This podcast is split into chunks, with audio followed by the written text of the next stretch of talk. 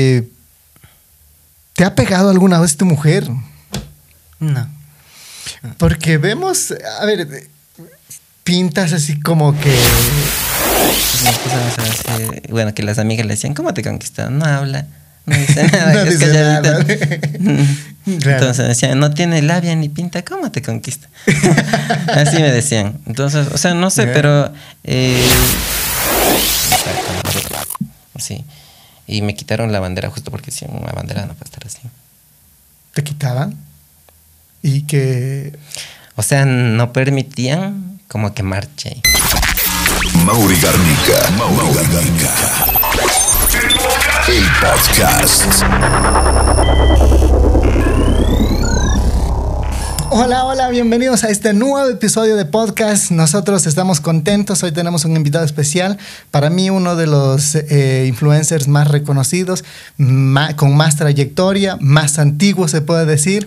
Eh, Marcos Otavalo. Bienvenido, Marco. Bueno, un gusto estar aquí. O sea, estamos, como dije, llegaditos. Cansado. Directo, directo para acá. Sí, algo agotado, pero, o sea, estoy con buen ánimo, digamos. El Sí. ánimo siempre, ¿no? Eh, ¿Cada cuánto viene a la ciudad de Cuenca? Eh, yo creo que he llegado unas cuatro veces. Sí, ¿qué tal? ¿Qué tal les parece Cuenca? Eh, muy bonita. Es una ciudad bien tranquila. Sí. Sí, no he tenido la oportunidad como de pasear. Me he ido al Turi, creo que me fui al Museo Pumapungo, a las dos chorreras. No sé qué, me fal- qué más me falta por conocer en cuanto a Cuenca, pero Claro, es, sí, es- bueno, es lo que he eh, tenido la oportunidad de conocer. Claro, lo, lo más popular, claro, Turi, eh, el Chorreras, parte del Cajas, que, que, que están las dos chorreras, ¿no? Eh, bueno, y algunas, algunos cantones aledaños a, a- a la ciudad que, que son bonitos también, como Paute o Alaseo y la, la parte de la gastronomía cuencana, que es linda, ¿no? Eh, comenzamos, ¿no? Marcos Otavalo es eh, tu apellido, no es tu apellido, ¿no? Y, y mi pregunta es, ¿por qué es Otavalo? Eh, bueno, eh, yo, mi, mi nombre verdadero es Marco Guaján. Marco Guaján. Guaján. Ya. Guaján Perugachi. Entonces, yo creo que me puso Otavalo eh, por el hecho de que yo quería llegar con los videos que hacía antes al público otavaleño. O sea, era mi objetivo, ¿no? O sea, como que hacerme reconocido dentro de mi ciudad. Eh, cosa que no creo que lo logró, digamos, sino siempre fue mi público, siempre fue de afuera. Mm, Pero una vez que ya me había viralizado con ese nombre, no podía, digamos, quitármelo. Ah, y es más, ahora me conocen todo el mundo. Yo también Claro. me siento identificado, dice Marcos Tabalo. No, es- era el nombre del canal, mm, del grupo en general, del grupo en general, más no mi sobrenombre, digamos, ¿no? Pero todo el mundo me dice Marcos Tabalo.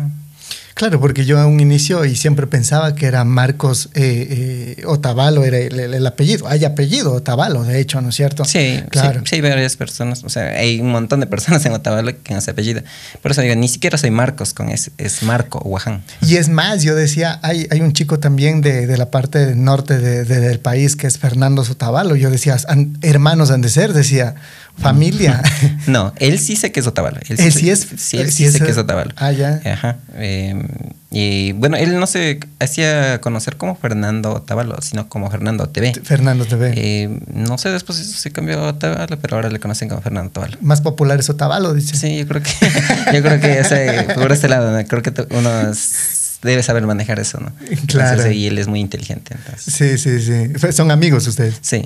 Sí, sí, pero siempre comentaba que había, alguna vez conversamos con él y decía que, que había como, como una rivalidad sana, como una competencia así chiquita de que yo voy a hacer esto, yo voy a seguir creciendo, ah, él está creciendo, yo también voy a hacerlo, o sea, como que esa... No sé, bueno, por parte de él habría, yo no, o sea, yo nunca le he sentido como competencia, o sea, eh, ni rivalidad, o sea, amigos, cada uno por su lado, o sea, o sea nunca, le, nunca, le, nunca lo vi de esa ¿Alguna manera. vez se han colaborado, se han estado Sí, por ahí? o yo creo que desde los primeros videos, yo creo que el quinto video que hice fue con él, eran de los pocos que hacían, ¿no? Entonces, eh, el- su contenido era completamente diferente a lo que hace hoy.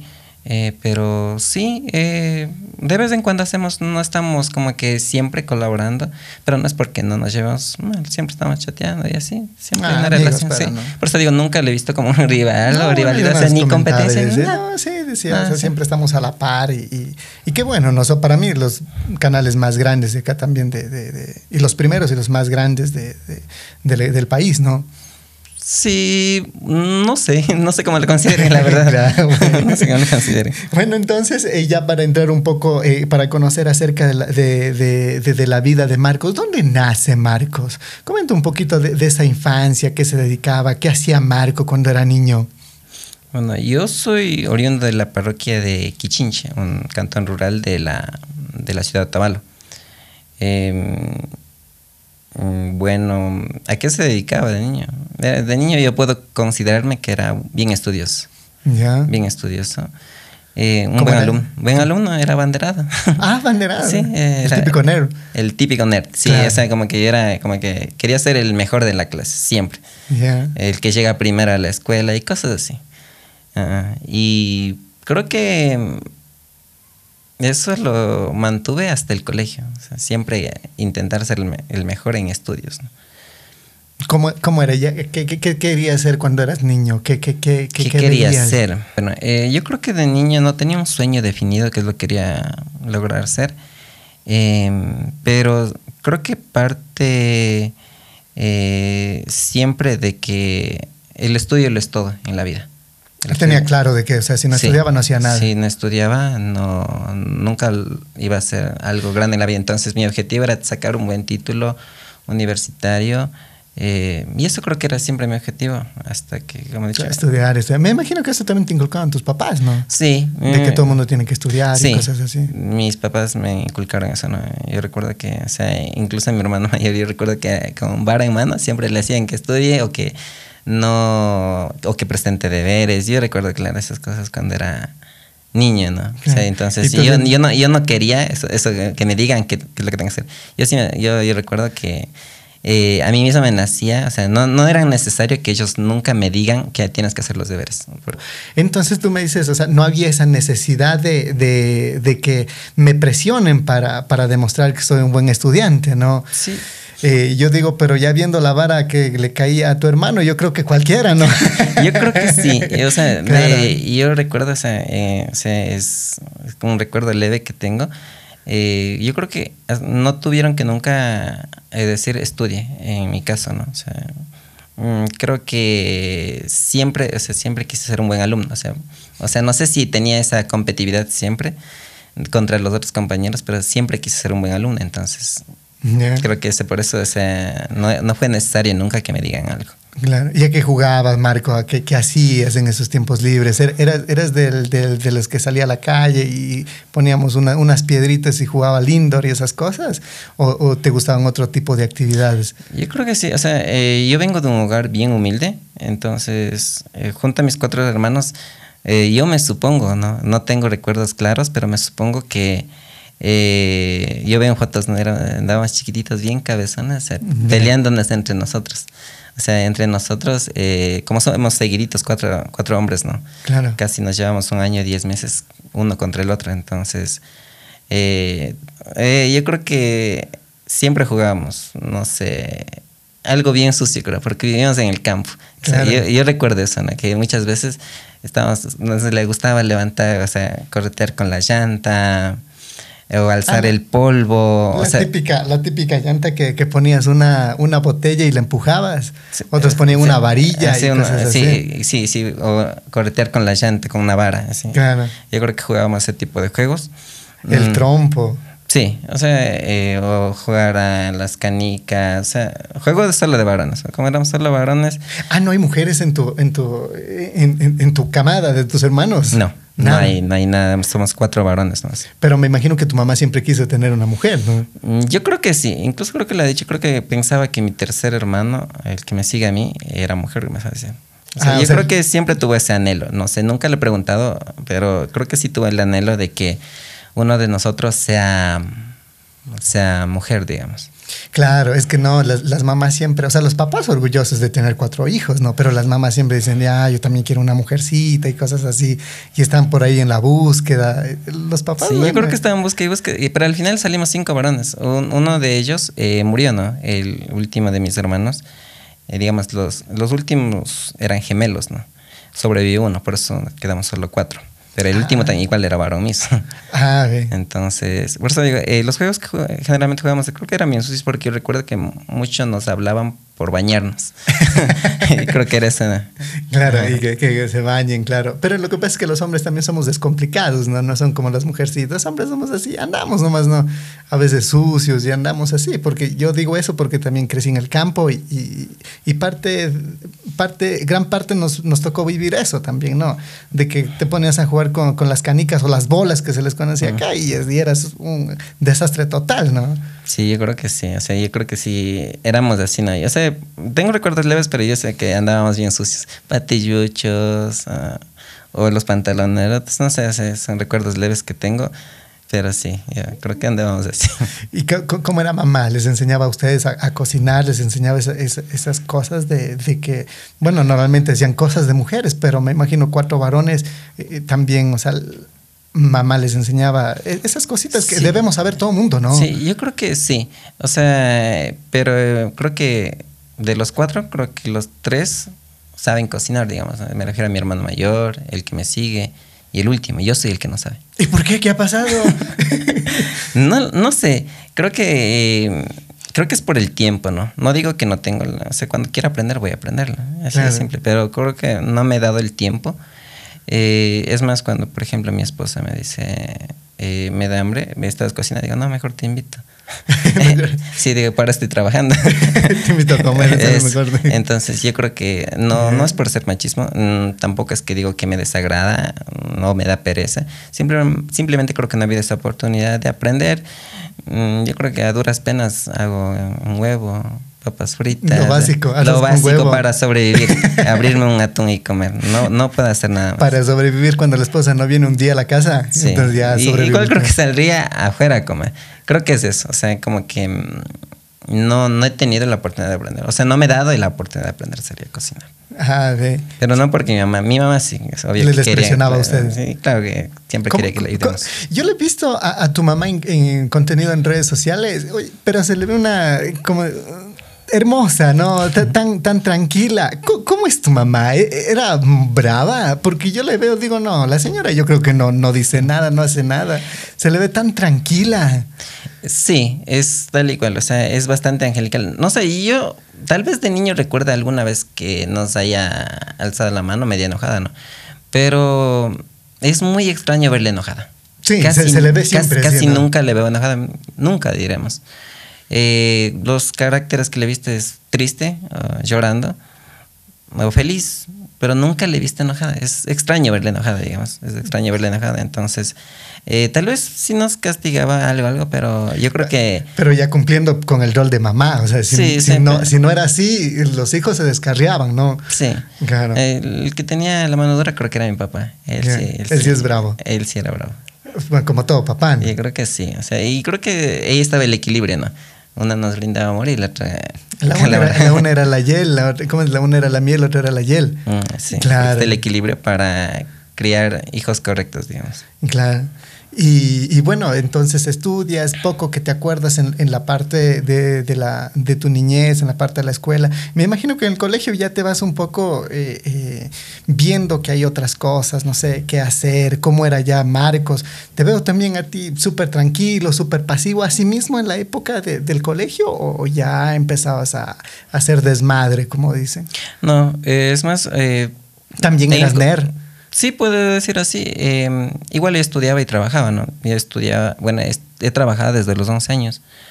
Medio tiempo trabajaba y medio tiempo estudiaba, así. Entonces, así, me, así terminé el colegio, así. Trabajando, trabajando y, y estudiando. Ah, entonces, creo que no hubo esa oportunidad para... Portarte mal. Portarme mal, porque yo no me puedo decir con orgullo, o no sé cómo lo vean, eh, que nunca me he fugado del colegio, nunca. Ni he tomado en el colegio. O sea, creo que una vez, o sea, como que un amigo me ofrece algo así, pero de ahí no recuerdo que, a diferencia de mis amigos que sabían que se desbarataban haciendo eso, yo no. ¿Y no con las peladas? Mm, salía, pero en plan fresco, nunca, o sea, era siempre tranquilo, siempre tranquilo. Eh, mmm, no recuerdo que me haya portado mal, digamos. Pero y, y, para la, como solemos decir acá en la parte de la sierra, ¿eras labioso con las peladas o, o, o así igualmente? No, Tímido. Yo callado, o sea, yo creo que Mm, muchas veces mi esposa me hace decir, bueno, que las amigas le decían, ¿cómo te conquistó? No habla, no dice nada, No es dice nada. Entonces me decían, no tiene labia ni pinta, ¿cómo te conquista? Así me decían. Entonces, o sea, no sé, pero eh, mm, creo que te- he tenido una bonita vida en el colegio, o sea, Tranquilo, dentro tranquilo. de... Claro, dentro de las posibilidades, ¿no? Sí. Y, y tú dices que trabajabas desde los 11 años. ¿En qué trabajabas? Eh, yo trabajé en artesanías. Artesanías, las maracas que son para los músicos. Ah, ya. Es hacía yo, o los tamborines que suenan así con el cuerito, con Ah, las dos bolitas de esas lado. que le ponen las dos bolitas al lado. Eh, sí, y Sí, como sí. son juguetes como para niños. Yo dibujaba en eso. Eh, bueno, en eso, eso me dediqué hasta mis. ¿Y dónde 24. aprendiste esa, esa, esa profesión? ¿Te Eh, enseñaban tus papás? ¿Tus papás no. tenían eso? Porque no les, no les he visto en un video a tus papás realizando esa actividad, ¿no? Mm, no, eh, mi papá es albañil. Eh, mi mamá, ama de casa, puede decir, no, no, no se dedicaban a eso. Eh, creo que mi hermano eh, mayor trabajaba en eso, igual que creo que le llevó un primo a trabajar allá. Entonces mi hermano mayor me enseñó, ¿no? Él ya trabajaba en en eso cuando yo entré a trabajar. Entonces de ahí creo que me quedé trabajando en eso. Ah, él te compartió esa... esa, esa Sí, o sea, me llevó donde él trabajaba porque tenía más necesidades, etcétera. ¿Pero te, te ibas allá o, o- o- o- o el trabajo venía a casa? No, me tocaba ir. Eh, creo que no, no estaba tan lejano, unos dos, dos kilómetros desde donde yo vivía. Y eso que yo llegaba de la casa, de la casa corría ya. Ya. Hablas de necesidades. ¿Qué necesidades tenías? Y creo que eran económicas, eh, necesidades económicas. eh, mm, sí, creo que vine siempre de un hogar bien humilde, entonces creo que nos faltaba dinero. Siempre Dinero para- faltaba dinero. Ajá. Eh, o, sea, o sea, para todo, ¿no?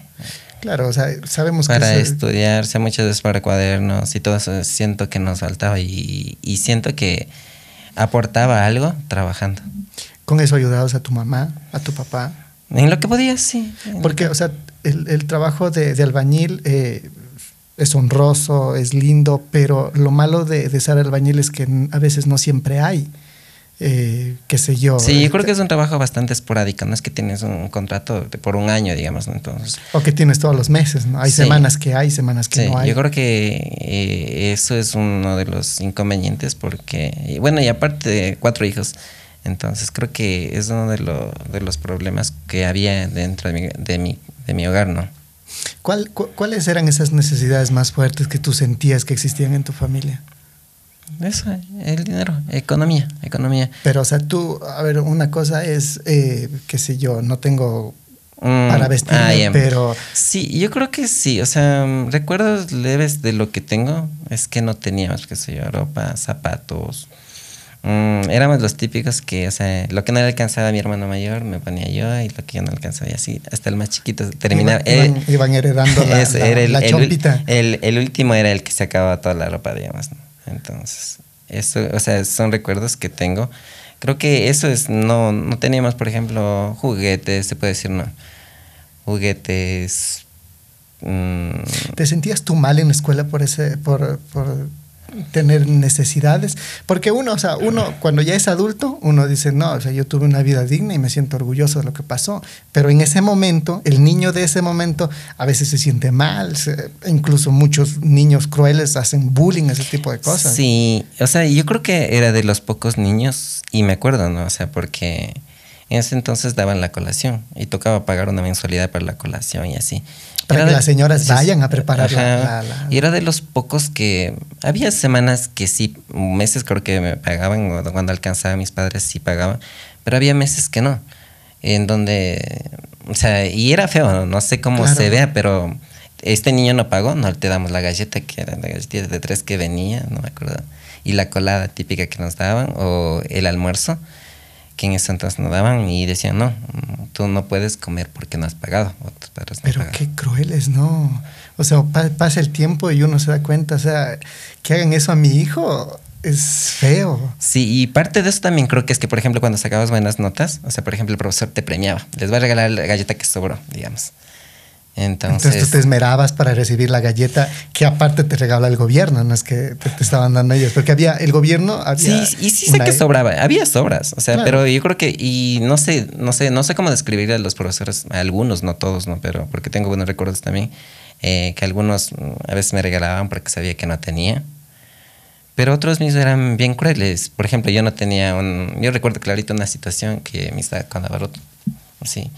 Y me quitaron la bandera justo porque si una bandera no puede estar así. Te quitaban y que O sea, no permitían como que marche. no te dejaban marchar los, los, los profesores. Sí, uno específicamente. o sea, entonces, o sea, como que y, y estaba roto. Y muchas veces parchaba, creo, o cuando le sobra a mi hermano me ponía y así. ¿Y tú te, cómo, cómo te sentías al ver ese, ese tipo de actitudes por parte de los maestros? No sé. En ese entonces no era tan feo como ahora, lo siento. Pero niño, o sea, ¿tú de niño no te sentías mal por eso? ¿O, o tú ya de niño entendías que no tenía ya? O Ya, sea, sí, creo que es así. O sea, que porque no es que yo no, yo no recuerdo haber estado llorando o sufriendo porque no me daban, no tenía y punto, se acabó. Entonces, eh, estudiaba, me daban, yo tenía también. Entonces, mm, eso y, y bueno, cuando empecé a trabajar también, o sea, como que sentía eso, ¿no? Como que yo también puedo tener eh, y cosas así. Y tú entonces, a, a raíz de que, o sea, no te... que- imagínate lo que es que todos comiendo en una mesa eh, en el recreo, todos con su colada, su galleta y tú, porque, o sea, no, tal vez tus papás no pudieron cumplir con, con, con la cuota, con lo que se, se, se tenía que poner, no te daban. También te sentías súper mal, te sentías con hambre, me imagino, ¿no? Porque, oye... Sí, yo digo, pero, o sea, yo no recuerdo así como que haya estado triste o lamentándome. O sea, yo recuerdo así algo que me haya dado tristeza.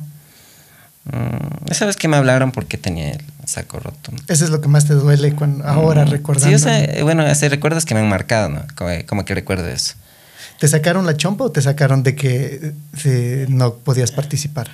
Sí, así no, así no podía participar, así no podía participar. En tal caso, salte. Es como que eh, más a quedar, hacer quedar mal a la institución, cosas así. Entonces ya, ya, no, ya no fuiste como abanderado, o sea, te quedaste a un lado y te No, o sea, o claro, te- no, pero no tenían otra opción, digamos. ellos. No podían quitarme las notas.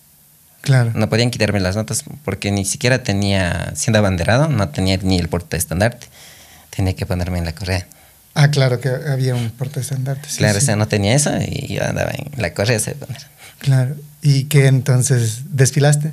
Claro, así, en la. ¿Y que al último no te dijeron algo, te, dijeron, te llamaron la atención por algo? Mm, No, creo que. No, no recuerdo que me hayan llamado la atención, pero sí, creo que les molestaba, pero no podían hacer nada. No creo que podían hacer nada porque había profesores también que creo que se ponían de mi lado, ¿no? Internamente, supongo que sí, porque más me van a hacer desfilar, pero sí, eh, sí había, o sea, re- reconozco, o sea, unos dos que tres que me hablaron muchas veces, o sea, como si estuviera en mis manos. Como si fuera tu culpa. Y, y eso es algo que sale de las manos, ¿no? Muchas familias a veces les es difícil, sobre todo cuatro en, en familia, ¿no? Qué duro. Y tú llegabas y les contabas esta situación a tus papás. Mm, No sé, no sé. La verdad no recuerdo. Eh, Tal vez posiblemente se haya de haber dicho necesito otro saco, me están pidiendo eso, pero no, yo eh, no, no nunca me pudieron comprar esa cosita también del porte estandarte. Guantes sí recuerdo que me compraron porque era obligatorio guantes blancos y eso sí recuerdo. Claro.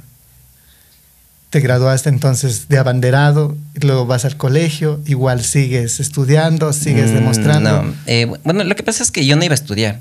Porque. Y otra cosa que marcó, yo recuerdo en, en mi sexto grado, era en ese entonces, ¿no? No era básica, era sexto grado Claro. que salíamos.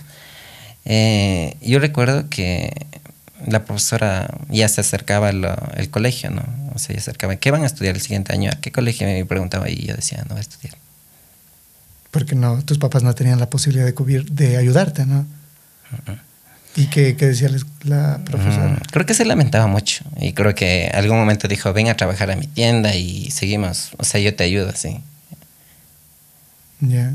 Ajá. Y, y al final no terminé estudiando, pues.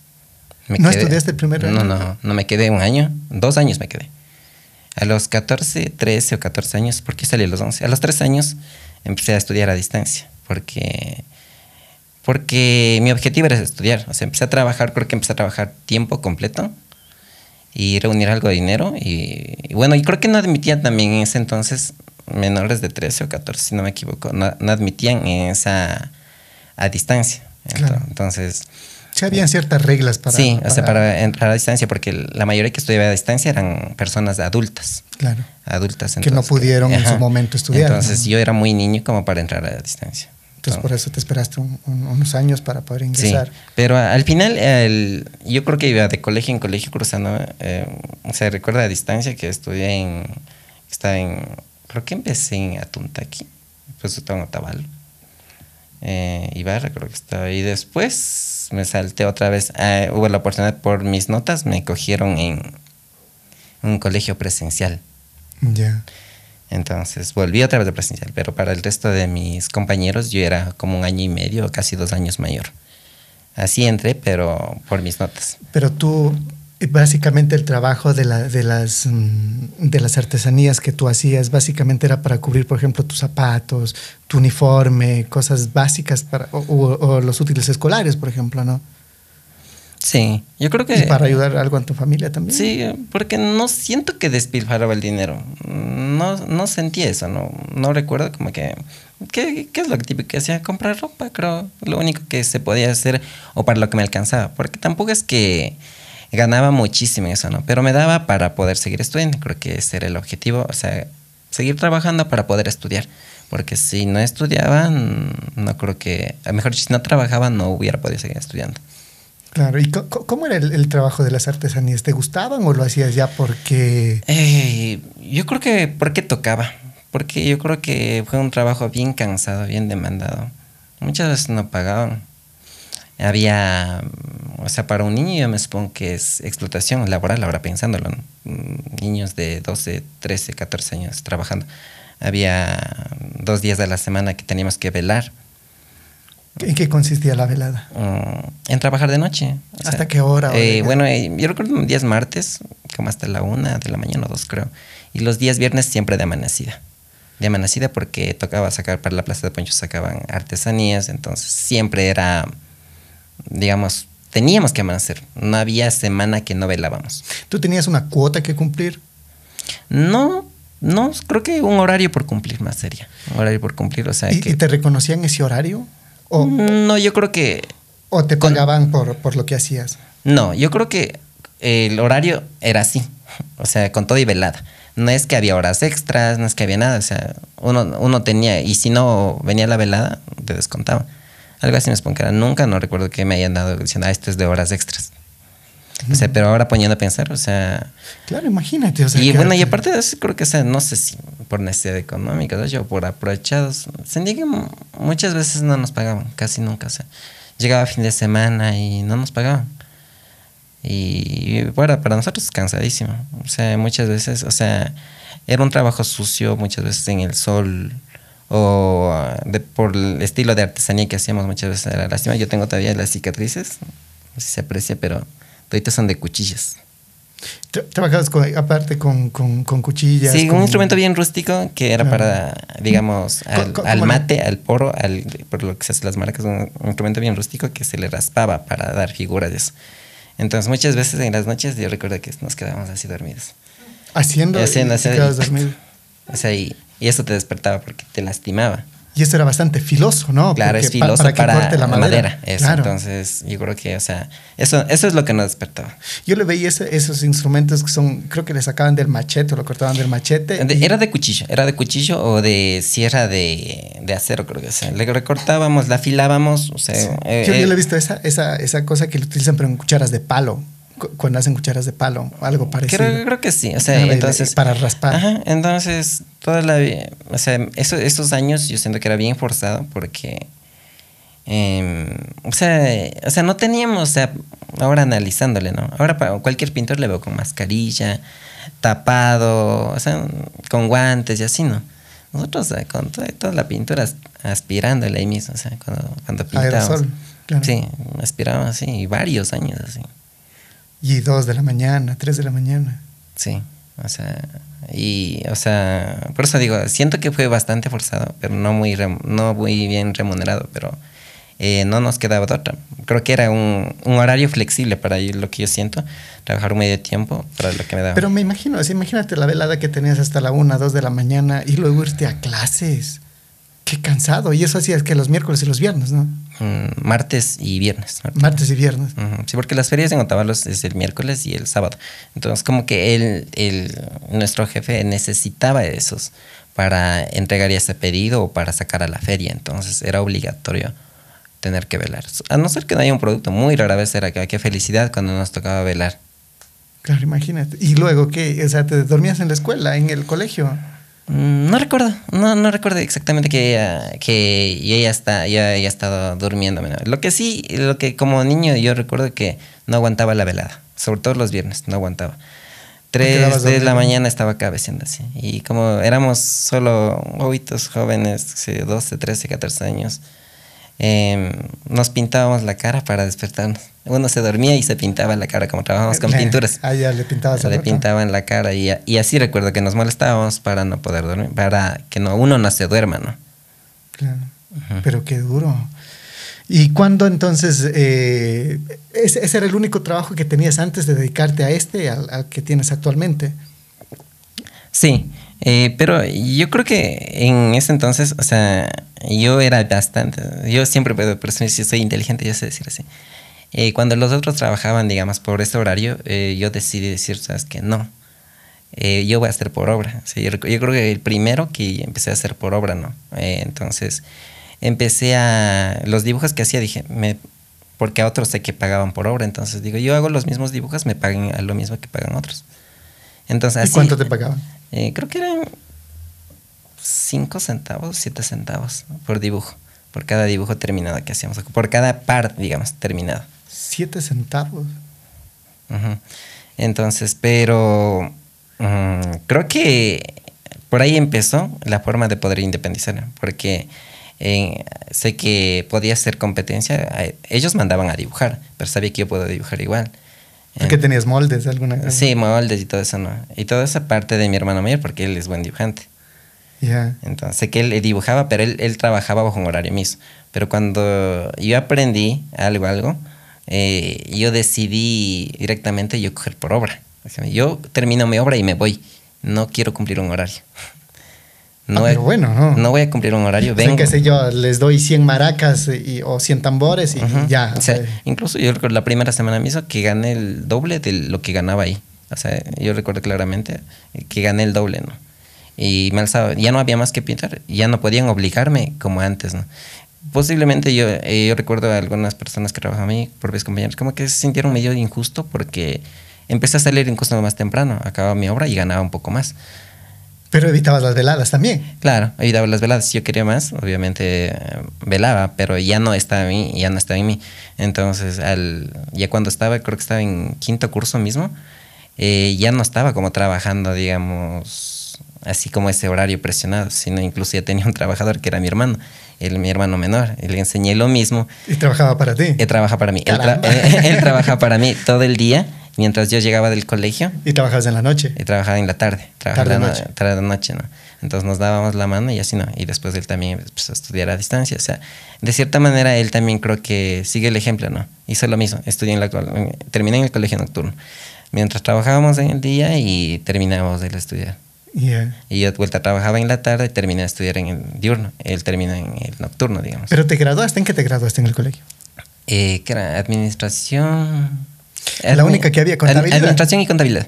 Claro, era contabilidad la, la- Administración las únicas contabilidad. carreras que había. Sí, y bueno, yo, a mí no me gustaba. Yo siempre he sido como que eh, era medio fanático de las computadoras. Eh, me hubiera gustado seguir informática. Pero era lo único que había. Eh, sí había en ese colegio, solo que no me gustaba, eran dos divisiones, ¿no? una unas aulas bien botadas por, por arriba de Otavalo, ¿no? eran dos colegios, como dos sedes, pero era horrible otro, la del ambiente, y no me gustaba. Y aparte que empecé a estudiar en el colegio nocturno cuando recién empecé a estudiar presencial. Entonces, como no me gustaba el ambiente, solo por no que no me gustaba el ambiente, escogí contabilidad. Pero al final terminé eh, eso, ¿no? Con contabilidad, el colegio. Y tú ya eh, me decía, eh, te estaba revisando por allí que, que empezaste a, a- ya prepararte para la universidad. Sales de allí, te vas a la universidad. ¿Qué, qué, qué querías estudiar? ¿Qué querías ser? Mm, yo creo que igual quería seguir algo ah, acorde a informática. Informática, pero no tenía las bases. No tenía las bases, entonces dije, voy a seguir algo parecido a lo que seguí en el colegio. Economía y mención finanzas. Ah, en. Ingeniería en economía y finanzas era. Ah, ya. Ajá, Y- entonces empecé a estudiar eso. ¿Hasta qué año estabas? Mm, Estaba unos dos años estudiando. Y de ahí te coge la locura de casarte. Mm, No tanto así. Mm, bueno, son muchas situaciones en las que pa- pasó, ¿no? O sea, pero eh, sí, yo creo que en ese entonces es cuando me casé. Entonces, pero creo que ¿No era por eso? Eh, no tenía nada que ver lo que me casara, ¿no? Porque me casara hubiera seguido estudiando. Muchas, muchas parejas, muchos jóvenes hemos visto empiezan a estudiar, pero a veces ya les entra la locura del matrimonio. No, yo creo que no. así. En el caso de mi, de mi, de mi pareja, yo creo que eh, siempre hablábamos de eso. Ya llevamos cinco años de novios, ¿no? Cinco años de novios. Y siempre hablábamos, algún rato nos vamos a casar, nos vamos a casar y así, pero ya era cinco años. Yo tenía 24 ya. Ella tenía 18 años. Entonces, y por problemas, etcétera, ya ella dijo, ya, ya voy a vivir contigo. Ya. Voy a vivir contigo. Entonces, Pero, fe- ¿qué co- ¿Cómo le conoces a, a- a tu, a tu actual pareja? eh? Yo, yo le conocí justo a punto de salir del, del, del colegio, en mi último año de colegio. ¿Cuántos años tenía tú? Pero no dice que estaba cinco años. ¿Mandé? No dice que, que estaban de novios cinco años. ¿Cuántos años tenía? Bueno, y ella, ella tenía, cuando empezamos a salir, me parece que tenía 14 años. Yo le conocí a los 3 años mismo, Ya. 3 años. Entonces, eh, yo tenía en ese entonces 18 años, 18 años cuando le conocí. Eh, cuando empezamos a ser novios, yo creo que yo tenía como unos 14, cumpliendo 14. Eh, yo ya 19 años, 19 años. Y así, y, y, y bueno, así nos conocimos, ¿no? ¿Y O sea, cómo? había bastante diferencia en ese entonces, se notaba la diferencia también. ¿Y cómo era ella? Mm, ¿Qué te gustaba de ella? No sé. No sé la verdad. Yo no, nunca, o sea, creo que le dije en algún rato, le dije, o sea, no pensé que me iba a quedar con ella al final. Pensé que era porque yo desde los 15 años ya tenía alguna enamorada por ahí, o sea, de un, que soy un enamoramiento de niños por ahí. Pero siempre pensaba que se iba a quedar en algo así, algo cortito y se iba a acabar y ya. O sea, nunca pensé, o sea, cuando le conocí, que eh, con ella me iba a casar. ¿Y por qué te casaste entonces? ¿Qué pasó? ¿Cuál era la... ah, y cinco años después, cuál era la, la- el motivo? Porque yo creo que ya, o sea, ya prácticamente vivíamos juntos. Porque estudiábamos, yo le iba llevando a la universidad, estudiábamos, salíamos del recreo, pasábamos juntos. Eh, Los re- dos estaban en la misma Sí, universidad. y regresábamos, estábamos, pasábamos juntos mismo. Y así, o sea, todo el tiempo eh, estábamos juntos. Todo, todo el tiempo estábamos juntos. Muchas veces, mientras yo hacía artesanías, me venía a ayudar. Entonces, solo nos faltaba dormir juntos, ¿quién decía? Entonces decíamos, estamos listos para casarnos, estamos listos para casarnos. Y creo que uno de los motivos es justo eso, que a ella le, eso le motivó. Dijo, no, yo ya estoy lista para casarme. Y se vino a la casa. Se vino a la casa. Se vino a la casa. Se, Se vino vino a- la casa Ajá. solita. ¿Y, y qué, qué, qué, qué- qué tal fue? O sea, ¿Era así como dijeron ustedes? ¿Solo nos faltaba dormir juntos nada Sí. más? O sea, es que pasábamos todo el tiempo juntos. De- nos veía desde, desde cinco y media de la mañana que, que íbamos hacia la universidad. Desde ese entonces mismo eh, nos veíamos todo el día. Eso ya muchas veces depende del horario de la universidad, muchas veces hasta las 7 de la noche. Así nos pasábamos. Veníamos juntos, comíamos juntos, todo el tiempo juntos. Nos separábamos. Es más, eh, recuerdo que a veces ella se metía en mi aula porque ya, ya estaba fuera de horario. Se metía en mi aula y se estaba prestando atención. ¿Recibía clases contigo? Sí. Caramba. ¿Y por qué dejaste la universidad entonces? Eh, bueno, son muchos factores. Igual eh, cuando dejé la universidad. Eh, porque mm, es en ese entonces yo siento que antes de casarme estaba bien. eh, porque eh, mientras, mientras estaba trabajando podía estudiar. Pero el horario de la universidad ya era más apretado. O sea, muchas veces eh, el horario cambiaba, digamos, podría ser hasta la 1, hasta 2, 3 de la tarde y a veces unas dos horas que te tocas desde las En la 5 hasta las mañana, 7. sí. No, mejor dicho, tarde, ¿no? Claro. Eh, mm, tenías que descanso 3 horas eh, y tenés otro horario desde 5 hasta 7 de la noche. Las típicas horas huecas que hay. Sí, Claro. entonces, eh, pero a pesar de que tenía vehículo y entonces por puro apunte de trabajo, digamos, no, yo estaba endeudado todavía del carro, pero digamos que mi objetivo era con el trabajo pagar el carro y seguir trabajando, eh, seguir la universidad también, porque desde donde yo vivo prácticamente son, si uno fuera en bus, ¿no? Se demorara una hora y media, eh, peor en horas pico, que está en la mañana, que todo el mundo, yo creo que son unas dos horas hasta llegar a la universidad, porque yo vivo en Otavalo y hasta iba hasta llegar a la universidad técnica.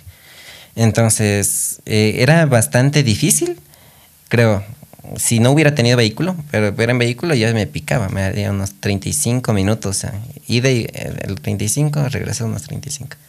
Ah, bien.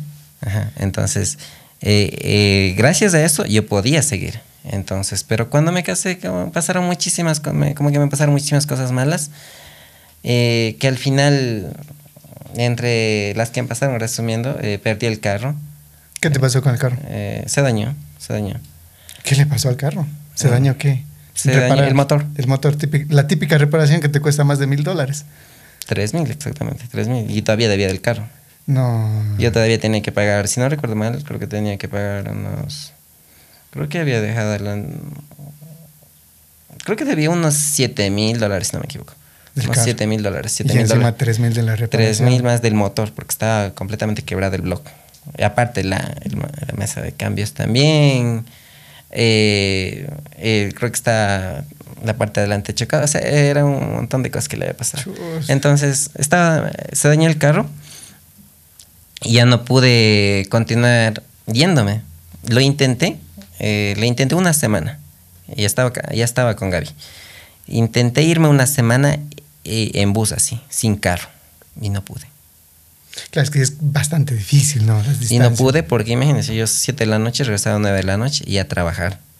Y a trabajar y digamos, y Con hambre, cansado. O sea, y cómo no había, no había forma de trabajar. O sea, a pesar de que mi hermano, el otro, trabajaba para mí, no. No era lo suficiente, incumplía en cuanto a eso, ¿no? Porque yo no había ni quien le vigile, digamos, en ese entonces. Entonces empezaba a incumplir a, a los, a los que, a mis jefes y todo eso. Entonces, creo que ahí empezó a decaer todito. Una, el y- em- claro, empecé a incumplir los pedidos, ya no, ya no me pagaban, lo poco que me pagaban, eh, el caro ya no valía, Claro. y con lo que yo me iba. Y, y mi esposa también estaba en la casa, entonces, y empezaron a hacer falta muchísimas cosas, entonces, hasta que tomé la decisión dije, no, no puedo seguir estudiando. No puedo seguir estudiando. Mínimo, hasta eh, mi objetivo creo que ese entonces era, voy a, voy a trabajar durísimo otra vez, voy a esperar un año, así voy a empezar a trabajar durísimo, voy a arreglar el carro y voy a seguir estudiando. Voy a arreglar el carro eh, para poder seguir estudiando, digamos. Voy a ahorrar tres mil dólares para pagar. Es para el- pagar eso, voy a arreglarlo y otra vez voy a empezar a trabajar, o sea, voy a, hacer, voy a intentar cumplir, o sea, que voy a estudiar, regreso en el carro, ahí sí voy a tener tiempo, aunque sea algo más de tiempo, para poder seguir trabajando y estudiando. Claro. Y, y bueno, entonces, ¿qué? Te, te- te dejas la universidad, te- entre ellos el problema del carro, no podías, eh, te casas también, cada vez más, más difícil. ¿Y qué haces después? O sea, te casas y decías, voy a dedicarme a las artesanías con tu esposa. Eh, sí. Ella, ella también dejó la universidad Sí. Los dos dejaron y se casaron. Los dos, los dos, los dos dejamos la universidad. y los dos se casaron. Claro. Los O sea, dos- o sea, ya, no, o sea, ya estábamos casados cuando dejamos. Ya Ah, ya estaban ya casados, pero seguían estudiando. Y decidimos dejar la universidad. Dijimos, a ver, vamos a trabajar. Primero vamos a salir de deudas. La deuda del carro, creo que tenía otras deudas más por ahí. Deuda del carro, la deuda, vamos a intentar reparar el motor del carro. Este año nos matamos trabajando porque es imposible seguir estudiando y trabajando. Los dos vamos a matarnos trabajando. Vamos a arreglar el carro y vamos a seguir estudiando y trabajando, estudiando y trabajando. Y sé que vamos a lograrlo. Ese era el objetivo. Pero no creo que salen las cosas como uno piensa. Entonces, con lo que se daña el carro, Ahí quedó ya. Ahí quedó, creo que incumplíamos pedidos, ya no podía hacer nada. Y ya, creo que hasta ahí quedó eh, como que el sueño de la universidad, digamos, pero con, como que como en stop nomás. Eso vamos a continuar. Claro, Ujú. stand-by que le llaman.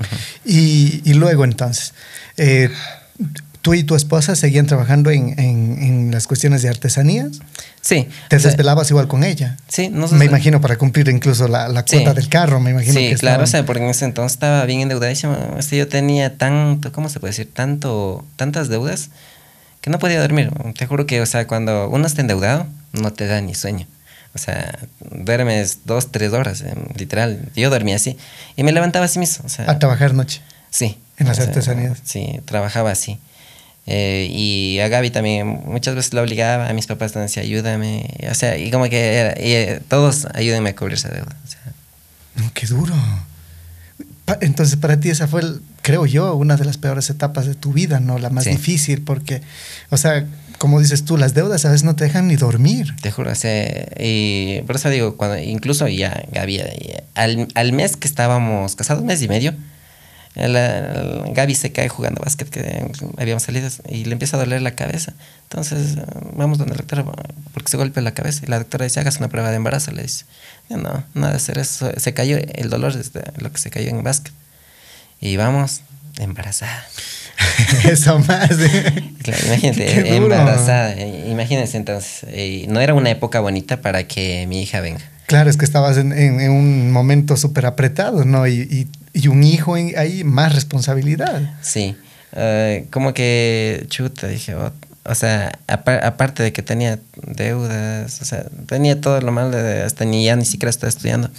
Y me "Oh, imagino que, que, por ejemplo, uno llega a ese, a, ese, a ese momento también de que no tienes a veces ni que comer, ¿no? Por, por cubrir deudas. Ah, claro, es- o sea, sí, eso sí Porque llega. todos, todos hemos pasado por esas situaciones difíciles.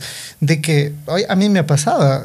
Había una época en que, oye, los, vivía solo aquí en la ciudad de Cuenca. Los almuerzos acá costaban unos 50, los de allá unos 25 y eran feos, pero por ahorrarte 25 centavos tenías que ir Sí. allá. Porque, O sea, eh, o sea, yo recuerdo haber pasado una época bien fea de recién casados, tal vez posiblemente llegando a unos 3, 4 meses de mi hija, ¿no? En cuanto ni mis papás tenían, eh, porque siento que me estaban ayudando a pagar, a cubrir una deuda. eh, y no podía pedir a nadie más también, ni mis hermanos podían, o sea, como que todo estaba en una mala época de, digamos, económicamente. Y a mí me daba pena mi esposa, porque mi esposa salió, digamos, de un hogar que tenía todo, digamos. Eh, también que la locura de casarse de lechecha, sí, pero ella tenía todo. Era una familia más estable, ¿no? Sí, establemente, no puedo decir rica, pero sí establemente Sí, económicamente. No tenía todo. nada, claro, ella le estaba incluso dando la universidad y todo, ¿no? ¿Y qué decían tus suegros? Porque me imagino que, No, oye, claro, eh, yo he visto casos en donde dice, ¿por qué te casas con él? Sí. Mon- Una serie de cosas. Y me imagino Claro. que no eras el mejor yerno en ese, en ese Claro, entonces. Claro, bueno, eh, bueno primero, eh, en, en esa época, eh, se puede decir que no teníamos ni para comer, ni para comer, pero no me gustaba, por ejemplo, justo por ese hecho de que yo no me llevaba bien con mis, ¿cómo es? Con mis, con la otra familia de mi esposa. la- ¿Cómo te veían ellos? Mm, se puede decir que mal, porque no estaban de acuerdo en que haya venido ella a mi casa. Mm, Yo no lo fui a sacar. Pero posiblemente eh, por el hecho de conversar que nos íbamos a casar así, tal vez sí fue un punto de quiebre o de convencimiento de que ella venga a mi casa. Eh, porque yo posiblemente le daba más, ¿cómo se puede decir? O sea, ¿cómo era? Como yo le cuidaba y tanta cosa. Entonces, seguridad. Creo que es más seguridad. eso creo que es- eso vino, ¿no? Vez posiblemente ella también tenía un punto de quiebre en su, con su familia, entonces dijo, yo ya me voy así.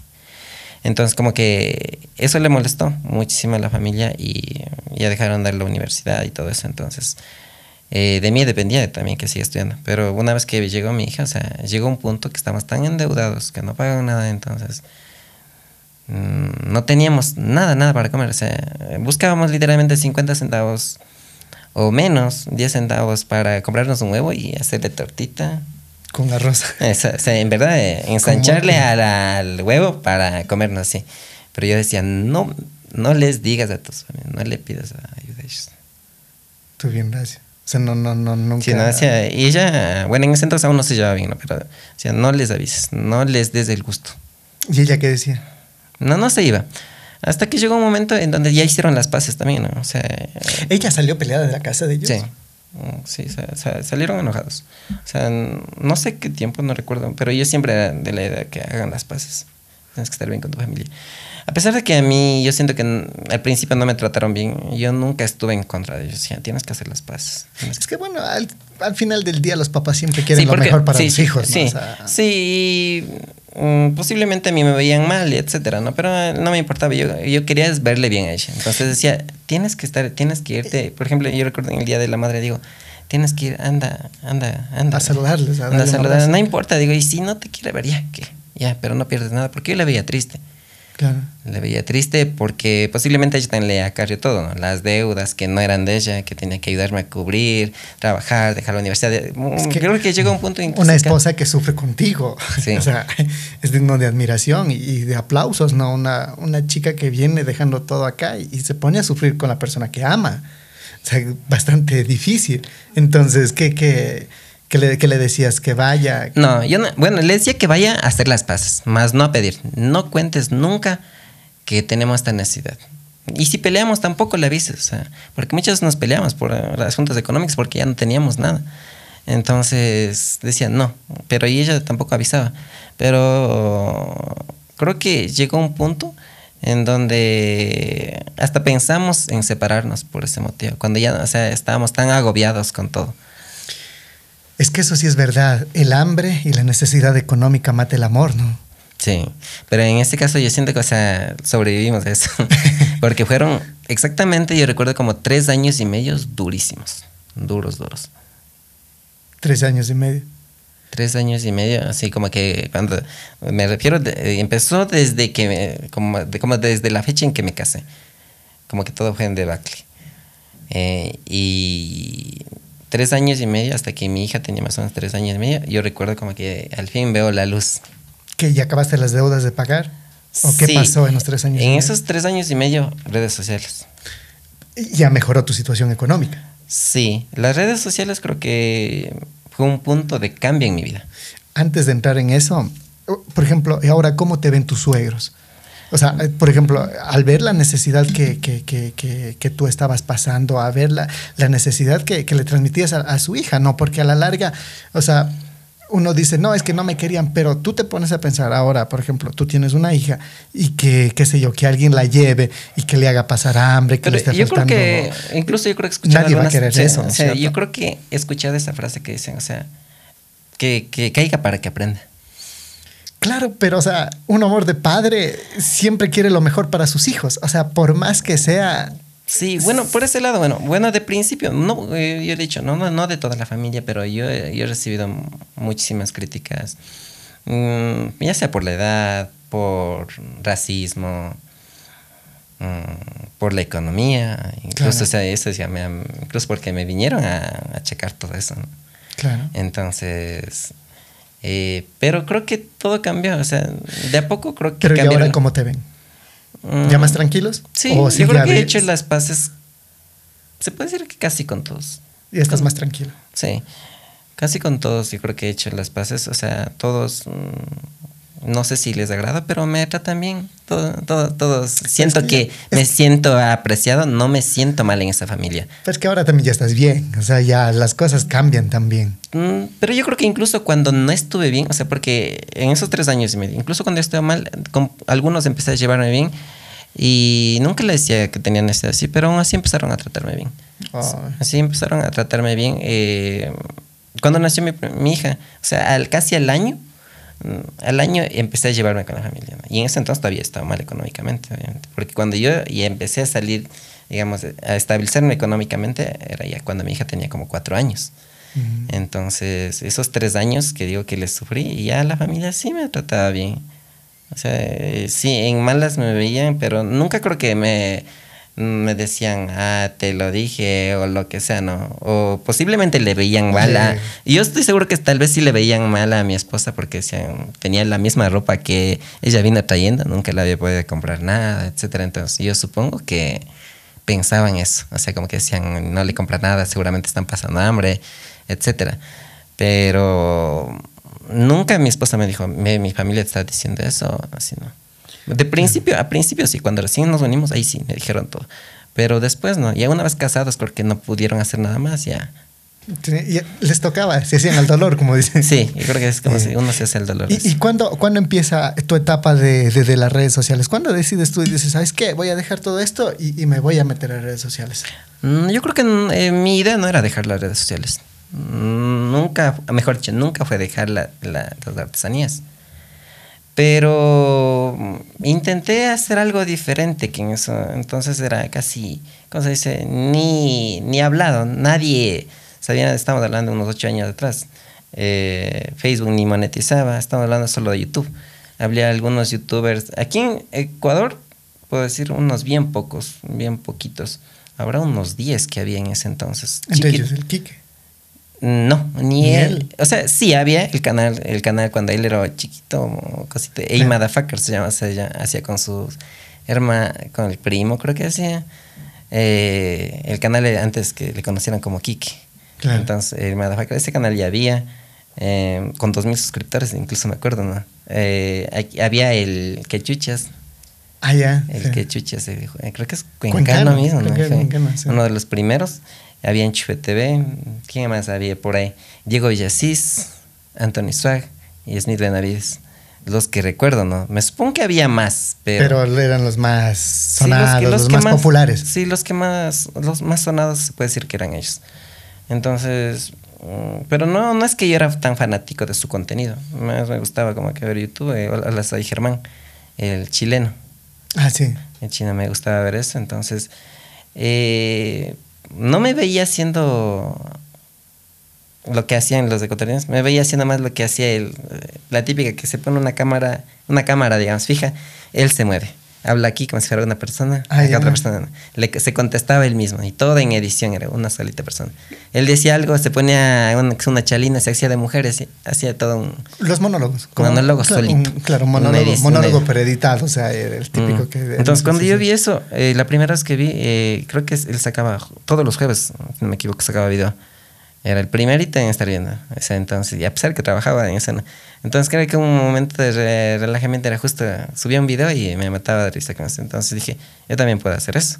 Me da ganas de hacer eso. Y le dije a mi esposa cuando mi hija tenía, no, no tenía, estaba embarazada. Digo, quiero hacer eso. Quiero hacer eso. Pero eh, tú antes ya habías grabado algo, algo ya subías algo por ahí. no, eh, eh, a eso, me, era, hacía música, hacía música. Ah, es- esa etapa también se me quedó ahí. O sea, te veo que no tenías tiempo para, para, para la universidad, trabajabas. Y también había una época que te dedicabas a la música. ¿Qué hora le dedicabas a, a- a la música? Creo que era en la, eh, al, al momento que salí del colegio. Salía justo, acababa el colegio. Eh, para entrar a la universidad creo que faltaba, faltaban dos años, porque yo me esperé otros dos años para entrar a la universidad. Entonces, que- en esa época fue, en esa época. Ah, te dedicas a la música. Sí, porque dije, no, eh, creo que mm, dije, y quiero, quiero alcanzar como algo grande.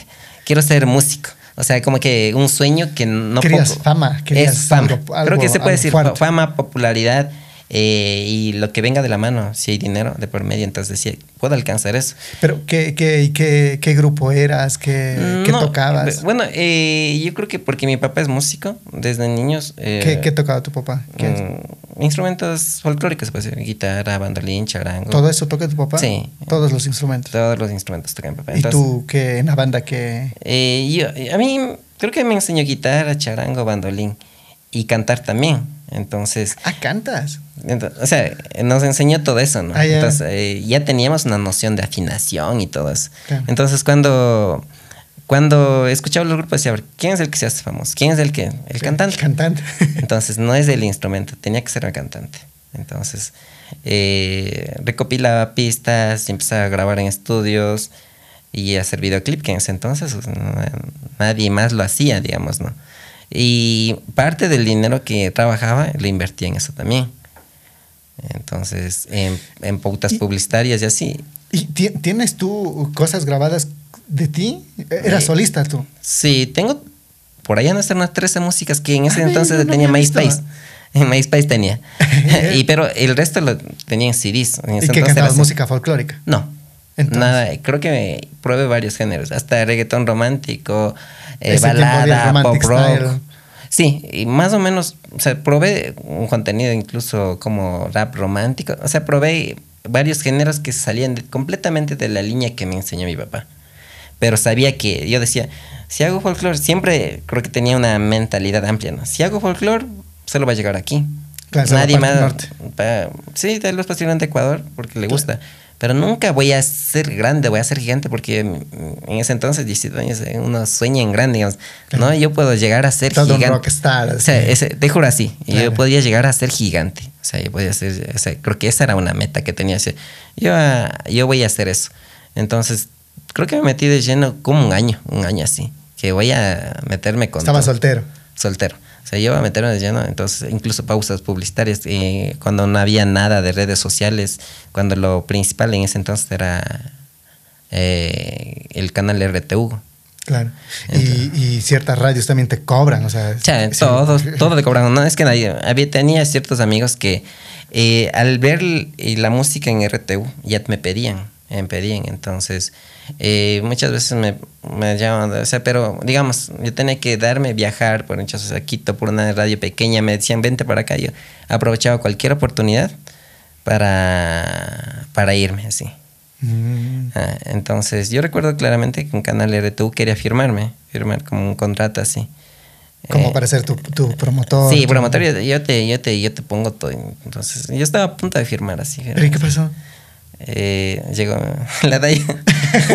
Llegó mi mujer. Llegó esa. Entonces, porque era un. No podía seguir en Otavalo. Yo recuerdo claramente que en el, como En que el contrato que te Sí, decía. porque querían colmarme como figura pública. En ese entonces era todo TV. Que iban a meterme una novela, que iba a tener que hacer eso. Y estaba, yo leí el contrato, ¿no?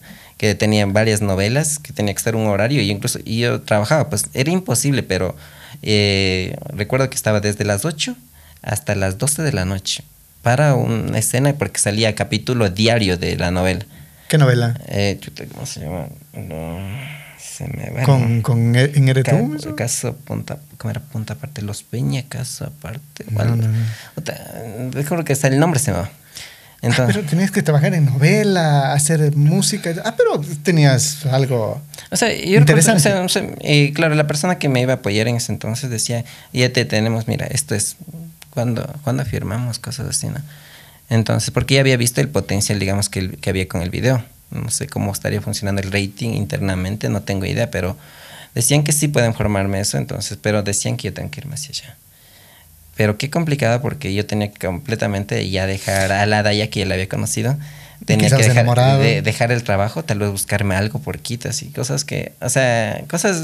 Empezar de cero prácticamente. Sí, eh, entonces creo que en ese entonces dejo vuelta de lado o descuido por un momento la música y eh, vuelta otra vez con el sueño que tenía otra vez la universidad. Pero entonces, o sea, yo tenía curiosidad y justo estaba queriendo revisar, stalkearte a ti, o sea, en, en la parte musical tuya para, para ver tus dotes artísticos, ¿no? Tenía No, no le veas.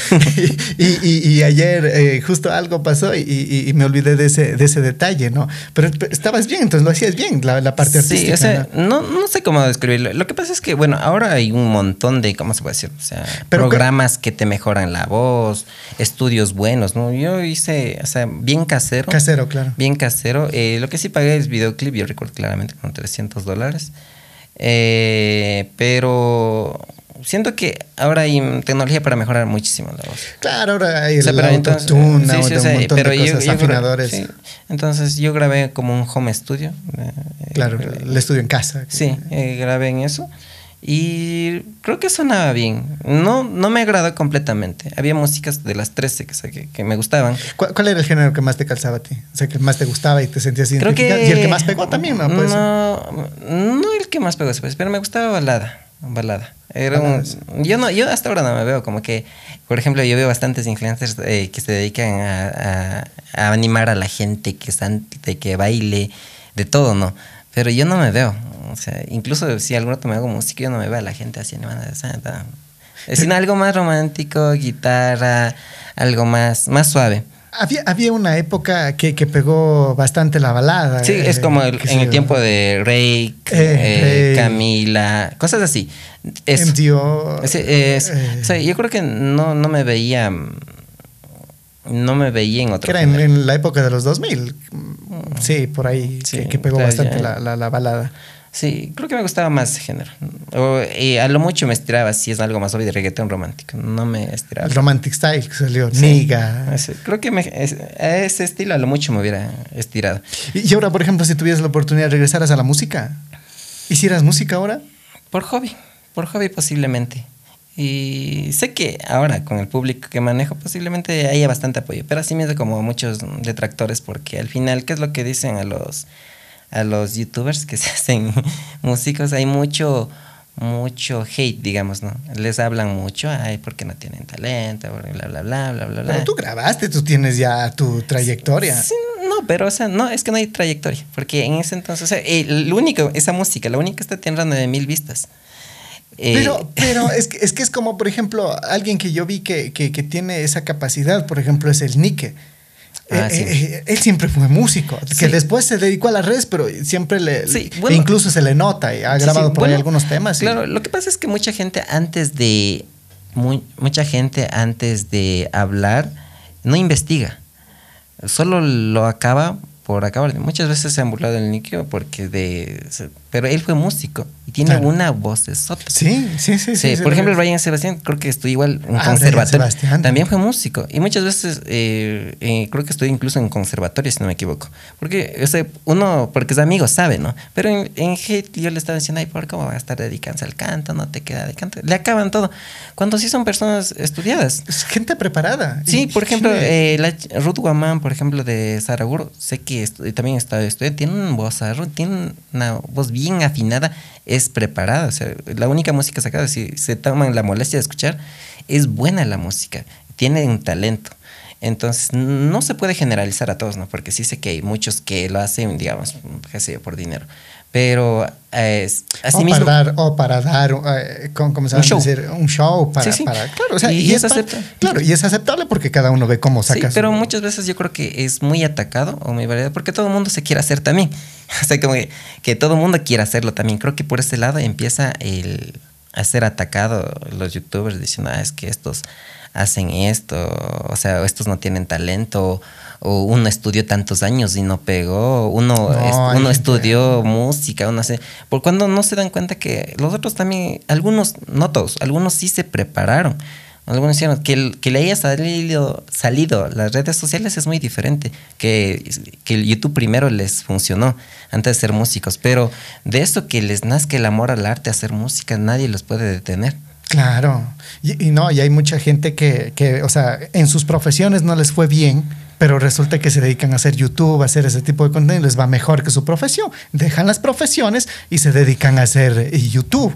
Y que también es válido, ¿no? Sí. No, es que, no es que el youtuber es la persona menos preparada para estar en una Sí, plataforma. Yo, yo, yo la verdad, eso, güey, como creadores de contenido, eh, son muy atacados, ¿no? Pero, o sea, porque dicen, ah, es que es como a decir, o sea, eh, sigue haciendo payasadas en internet. O sea, cuando hay mucha gente, yo trabajo con muchas personas que al final hacen un buen contenido, hacen contenido cultural, hacen matemáticas, hacen de cocina, hacen blogs, eh, tutoriales. Te juro que, o sea, por ejemplo, eh, no sé qué carrera tienes tú, ¿no? Por ejemplo, ¿no? Comunicador. comunicador, ¿eh? pero estás aquí haciendo un podcast como cualquier creador de contenido. Claro. Pero, pero tú sabes del tema. Ah, no, eh, yo soy comunicador, yo hago radio, yo Es- me dedico a los medios. imagínate. Pero esto lo veo como una alternativa porque Sí. siento que los medios tradicionales están en declive. Sí. Entonces me estoy Pero, o sea, preparando para lo que puede venir. Claro, o sea, porque, porque ¿quién te detiene a hacer contenido? Claro. Por ejemplo, un panadero puede hacer contenido enseñando a hacer pan o hacer, o sea, un arquitecto puede hacer un contenido de esto, ¿no?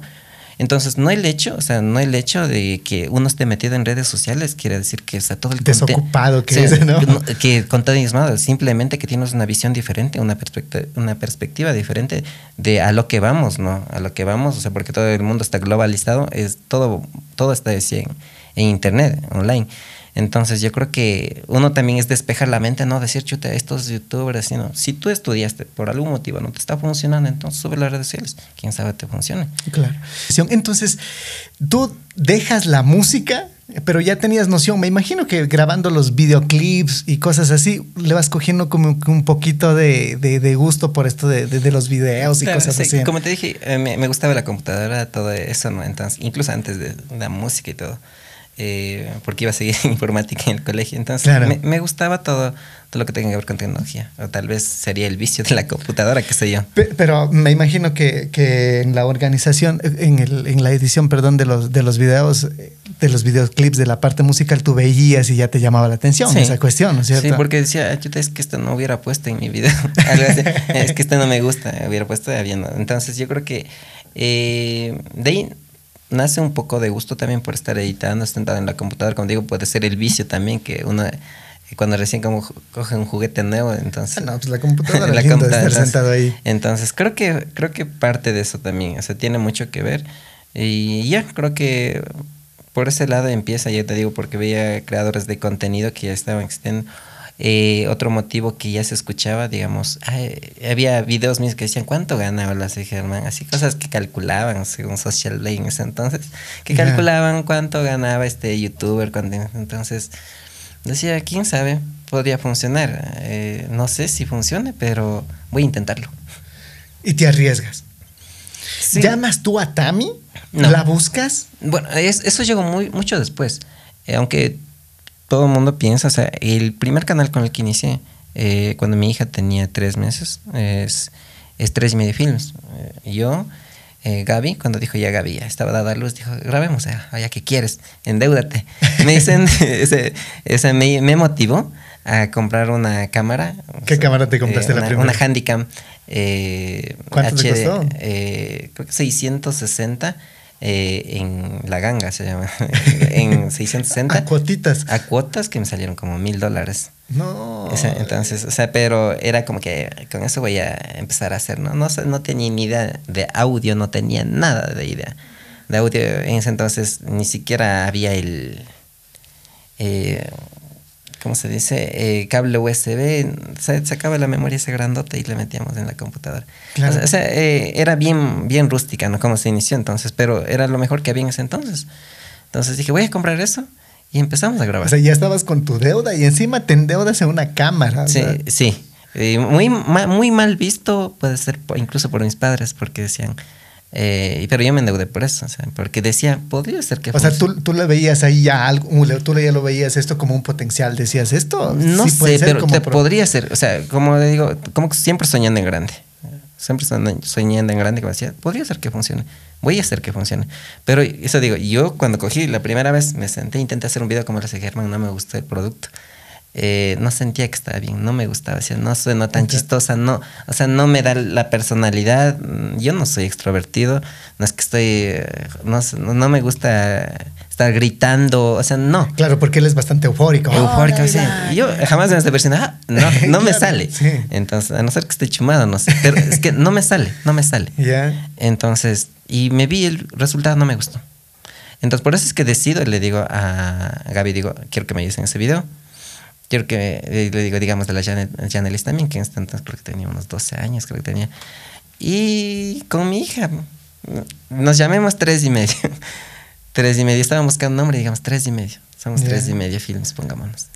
Y empiezan ya a grabar. ¿Qué Entonces- grababan? ¿Cuál, cuál eran los, los primeros? el- el Los primer- primeros videos, eh, incluso empezamos con otro grupito que en ese entonces intentó hacer videos, eh, pero nunca subieron esos videos, subimos unos tres que grabamos hace eh, un mes intentando. Dije, yo les doy edición, yo con tal de meterme a videos, era yo les, doy- yo les edito, ya tengo una computadora, yo sé, ese ratito me puse a aprender tutoriales con tal de meterme a ese grupo que estaba iniciando.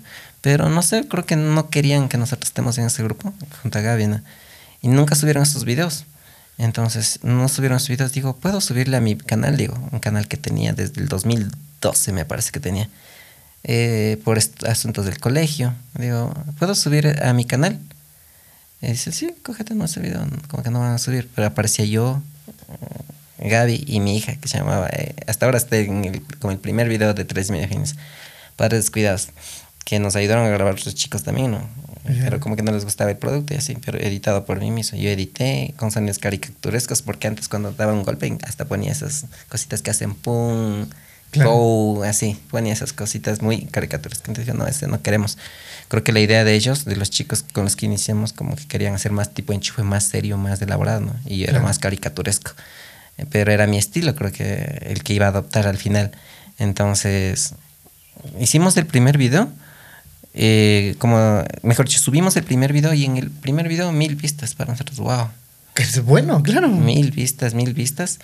Eh, Y eso te incentiva también a seguir creando, ¿no? Sí, dije, no, sí, sigamos haciendo, sigamos haciendo, sigamos haciendo. Eh, pero junto a las artesanías que hacía, los, los videos tres medio films no pegaban. Eh, puede ser mil vistas, mil, dos mil, así. Eh, Para que la gente tenga idea, más o menos te pagan como un dólar por cada eh, mil vistas Mil aproximadamente. O- ah, un- Eso no es nada. Y eso a la semana. y Imagínate, dos, yo, claro. yo subí un video a la semana. Para que tengas mil, mil vistas tuviste un dólar. Cuatro, o sea, sí, cuatro dólares al mes. Ah, claro, o sea, no es Así que, sale. claro. Y como Facebook aún no monetizaba, solo cuatro dólares al mes. Es- Entonces decía, no. Y, y la gente para que entienda también que para tú poder sacar lo- el dinero de, de YouTube para que te manden a tu cuenta tienes que ajustar 100. Él tenía 4, o sea. Sí, imagínate, y, y con el único canal que empezamos. Y cuando, cuando empezaron a, digamos, y, no despegaba los videos, o sea, no es que ya vamos, ya vamos casi seis meses y nada, no, no vamos, no vamos. Eh, y creo que empezaron el desánimo de las chicas, hablo de Gaby, de Jane, eh, como que no querían grabar. Un día les dije grabemos porque grabamos un video a la semana, dije, no querían. Y otra vez, ni idea, otra vez. Digo, eh, voy a crear mi propio canal entonces. Ya no va a ser, ya va a ser sin ustedes. Marcos Tabalo. Ya va a llegar a Tabalo. O sea, va a hacerme, o sea, que me conozca Tabalo. ¿no? Claro. Ahí nació Marcos Tabalo. Pero ya grabando hace unos seis meses a unos ocho meses, de tres y medio. Eh, se puede decir que ya teníamos una base de 10 mil suscriptores grande en ese entonces. Puedo decir que tres y medio era medio reconocido, porque esa es la época en donde ya estaba el Smith despegando, Kike Hub tenía ahí Motherfuckers, eh, Kike Hub tenía 2.000 suscriptores, eh, Tres y Medio tenía 3.000 suscriptores. Entonces eran como paginitas que iban, mejor dicho, canales que iban así, por ahí. Por ahí. van cogiendo fuerza. Sí, iban cogiendo fuerza, se puede decir, pero no reconocidos. No puedo decir famosos porque nadie nos conocía. Claro. Nadie nos conocía. El más conocido, Smith Benavides y Diego Villasis y Anthony Sock, me parece que eran entonces, a los que yo seguía, como que decía, que admiraba muchísimo. Admi- admiraba muchísimo. Eh, y, pero nosotros éramos como que los que recién están iniciando. ojalá. Y por más que intentábamos, no, no despegábamos. Entonces, cuando hago un video para. Marcos Otaval, la, la, la misma temática. Me peleo con las chicas, yo voy a crear mi propio canal, voy a hacer yo mismo. Pero no, necesité la ayuda del primer video de mi esposa mismo. Digo, ayúdame, ayúdame, pero, ayúdame, pero para mi canal. Y grabo con mi esposa mismo. Un sketch de unos 30 segundos que se viraliza tanto en YouTube. Eh, creo que hasta ahora es uno de los más vistos, creo que tiene 3 millones en YouTube. A ver. Era un sketch de. No, ni sketch, como unos 30 segundos dura, es algo bien corto como. ¿Y qué hacías? Eh, creo que trata del hombre más rápido del mundo, si no me equivoco. Está una chica parada. eh, en ese entonces me gustaba mucho editar, digamos, bastante, meterle efectos, ¿no? Ya. Yo llegaba a toda velocidad, eh, decía hola guapa o algo así, y le iba quitando la ropa. Ya. O sea, y le iba quitando, ella quedaba así. Eh, y en la repetición, como que decía, en la realidad, ¿no? Entonces hacía lo mismo, eh, pero eh, ella, ella era un hombre, digamos, me contestaba, hola guapo, me decía, y a mí me iba quitando la ropa. Era así, ba- básicamente. Y eh, todavía sigue en, en Marcos Tabal como el primer video. El más, si ponen el más antiguo, es el más antiguo. Entonces, mm, dije, estoy haciendo la música tres meses. Dije, necesito llegar a Tabal. Entonces dije, voy a decirle a una chica indígena. Una chica indígena que me ayude. Entonces, en ese entonces, eh, como ya no ya había salido de la universidad, pero había conocido a una chica que se llama Sisa en Ya. la universidad. Era una compañera, era bonita, es bonita. Dije, le voy a decir que me ayude a ver qué tal va. Eh, la chiquita es, no es, ¿cómo se puede decir? No tiene un carácter bien extrovertido, pero dijo, sí, te ayudo. Entonces le dije, ayúdame. Hicimos un video justo por San Juan que se llamaba Cuando no te dejan salir al Inti Raymi. En el segundo, en el segundo video Marcos Tabal colabora con Fernando Tabal. Ya. Es, porque yo en tres y media colaboraba y hacía con eso. Yo digo, y era como que eh, yo hacía el papel de mandarina, se puede decir. Y, y, la, y la chica no me quería mandar al Inti Raymi a bailar con los chicos. De eso se trataba. Pero para hacer el segundo video, ya con el precedente del primer video que se digo que se viralizó, con Gaby Miso, Marcos Tabal, el segundo se hizo aún más. O sea, para mí mil compartidas era un boom, digamos, ¿no? Mil compartidas y unas 50 mil reproducciones. Ya 50 mil ya son buenos sí, números. Ese era, ¿eh? ese, era, ese, ese era el nivel que todos los videos de los grandes chicos que yo admiraba, ese nivel estaba en cualquier video turro, digamos. Pero Claro. para mí era el primer video que llegaba al nivel de ellos. Primer video. Entonces, mm, hasta ahí había hecho. Y otra vez, le digo, eh, seguía grabando en tres y medio. Y recién iba el segundo video de Marcos estaba. Pero no despegaba tres y medio. Tres y medio estaba como que dormido. Sí, pero era grande ya, digamos 10 mil seguidores, 10 mil suscriptores. Pero en ese entonces le digo, en ese video que se digo de, del Inti Raimi, comenta Tami. Y me comenta diciendo, eh, está muy divertido, pero te falta chispa, te falta algo más. Algo así me puso. ¿Ya? Entonces, sabía que era indígena, no me interesaba, ni me acordaba su personalidad, porque a la Tamia no la había visto, como yo estaba casado, no, a la Tamia no la había visto unos cinco años o Pero seis había, años. habías tenido tú también una, una relación con... No, con- pero esto era cuando tenía unos 16 cuando, años. cuando era soltero. Sí, pero yo- imagínate, cuando empecé a hacer videos, estamos hablando, de- yo tenía 24 años. Ya había pasado una cantidad de tiempo. ¿no? 7 años, 8 años que ya habían pasado, entonces ahí es cuando le digo también, ¿quieres actuar? Le digo, ni le había visto, ni habíamos conversado en años, digamos. Entonces ni me acordaba cómo era su personalidad, no me acordaba. Entonces le digo, y me dice, sí, pero es que justo eran fiestas de San Juan Inti Raymi en Cotacachi. Digo, grabemos, aprovechemos algo ahí. Hagamos casi lo mismo que hice. Y me fui ese día a grabar. Y ese día mm, grabamos fresco, porque me fui con un amigo, mi esposa no me siguió, dijo, no, andamos a grabar. Fui con un amigo que también en ese entonces estaba iniciando. Pero En tu esposa ya estaba como que desmotivada ya. Mm, no, porque creo que tenía cosas que hacer más. Creo como que era mi canal. Era Marcos Tabal. Era Marcos Tabal. Entonces, en el primer video apareció Gaby, en el segundo Sisa y en tercero Tami. Y no despegó como pensaba. Decía, hice la misma temática, pero creo que era muy repetitivo el video y no funcionó. Creo que en el cuarto video es lo que se viraliza de Tamino. Se viraliza, pero como no tienes idea sí. Bestial. Sí. ¿De qué era el video? Eh, creo que era. mm, despegaron. Creo que se llamaba Así son tus amigas verdaderas. Ah. Con Gaby y Tami, sentadas en la vereda. Eh, una le decía, cuando tu novio te termina en expectativa, es que ah, le consolaba, bonito, ¿no? Y en la realidad le daba una cachetada de cómo va a ser tanto, cómo va a ser así. Eh, eso te pasa por tonto, alguna cosa así.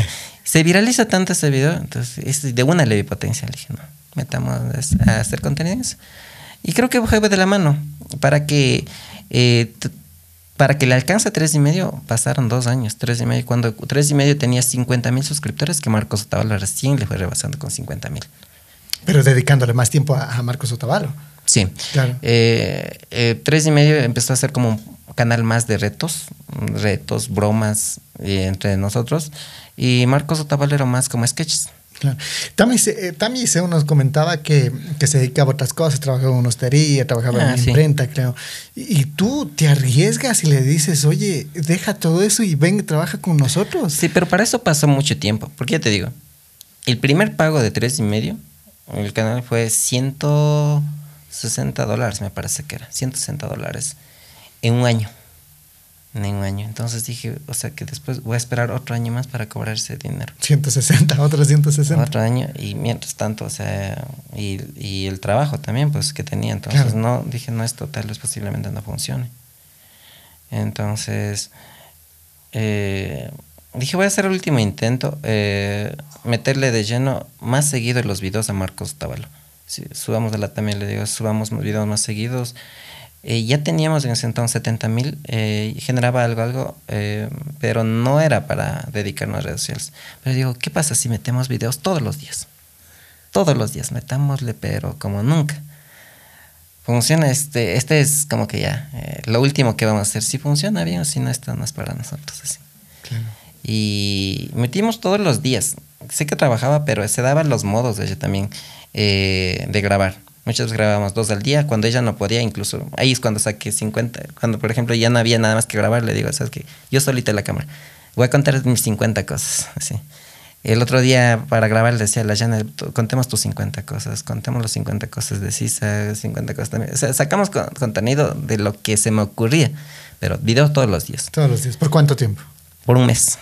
Es- o sea, y para mí era trabajos también dedicados y prometí a mis seguidores también a subir todos los días. ¿sí, no? Y, y la edición también. Una cosa es grabar, que es lo más fácil, ¿no? Claro. Y la edición Voy a, es. voy a subir todos los días. Y, y veo que empieza a dispararse. Eso de ingresos podría ser que sea hasta unos 200 dólares. Que no es mucho, pero son 200 dólares. Y era 200 dólares logramos de un mes, decía. En un año logramos hacer 166, pero este mes logramos 200, pues ya. 200. buenazo. Sí, pero do- metiendo todos los días es imposible sustentar y vivir de eso tampoco. Claro. Eh, entonces, pero a raíz de que hacemos eso, el canal empieza, Empieza a coger fuerza. empieza a coger fuerza. O sea, como que empieza a decir quiénes son estos, serían, ¿no? Claro. Empieza a tomar fuerza, ¿no? Empieza a tomar fuerza. Cosa que se mantiene en los 200. A pesar de que dejamos ser constantes, eh, ya no subíamos todos los días, pero empieza a tomar fuerza. Se empieza a mantener los 150, 120. Es que el algoritmo también, cuando empiezas a subir eh, contenido constante, el algoritmo te da una mano y, y videos Sí. que, que no tenían vistas le empieza Sí, a empezó a jalarle a todito. jalarles a todos. Empieza claro. a jalarle a todito. Entonces, eh, aún así no, no estaba arriesgando. Llegaba, digamos, trabajaba eh, toda la semana en artesanías y un día a la semana dedicaba a hacer videos. Grababas unos 3, 4 sketches y luego los subías en, en la semana. No, solo alcanzábamos a grabar uno. Uno por, por, por semana. Uno por semana. Y, y con uno por semana empezó a generar un casi un básico. Un básico. Un básico y, y lo que grababa en, ¿cómo digamos? Y lo que trabajaba también hacía lo mismo. Entonces, entre los dos, entre unos 800, empezó a generar. Pero yo debía más de mil dólares al mes. No. O sea, sacabas 800, pero tu cuota en el banco era de 1000. Sí, o sea, ahí estaba endeudadísimo, ya no, no tenía ni de dónde sacar. Entonces, eh, aún así le digo al también, es que digo, mira, con cuatro videos que subimos, ¿qué pasaría? Digo, si nos dedicamos. Hablo con Gaby, digo, en ese entonces.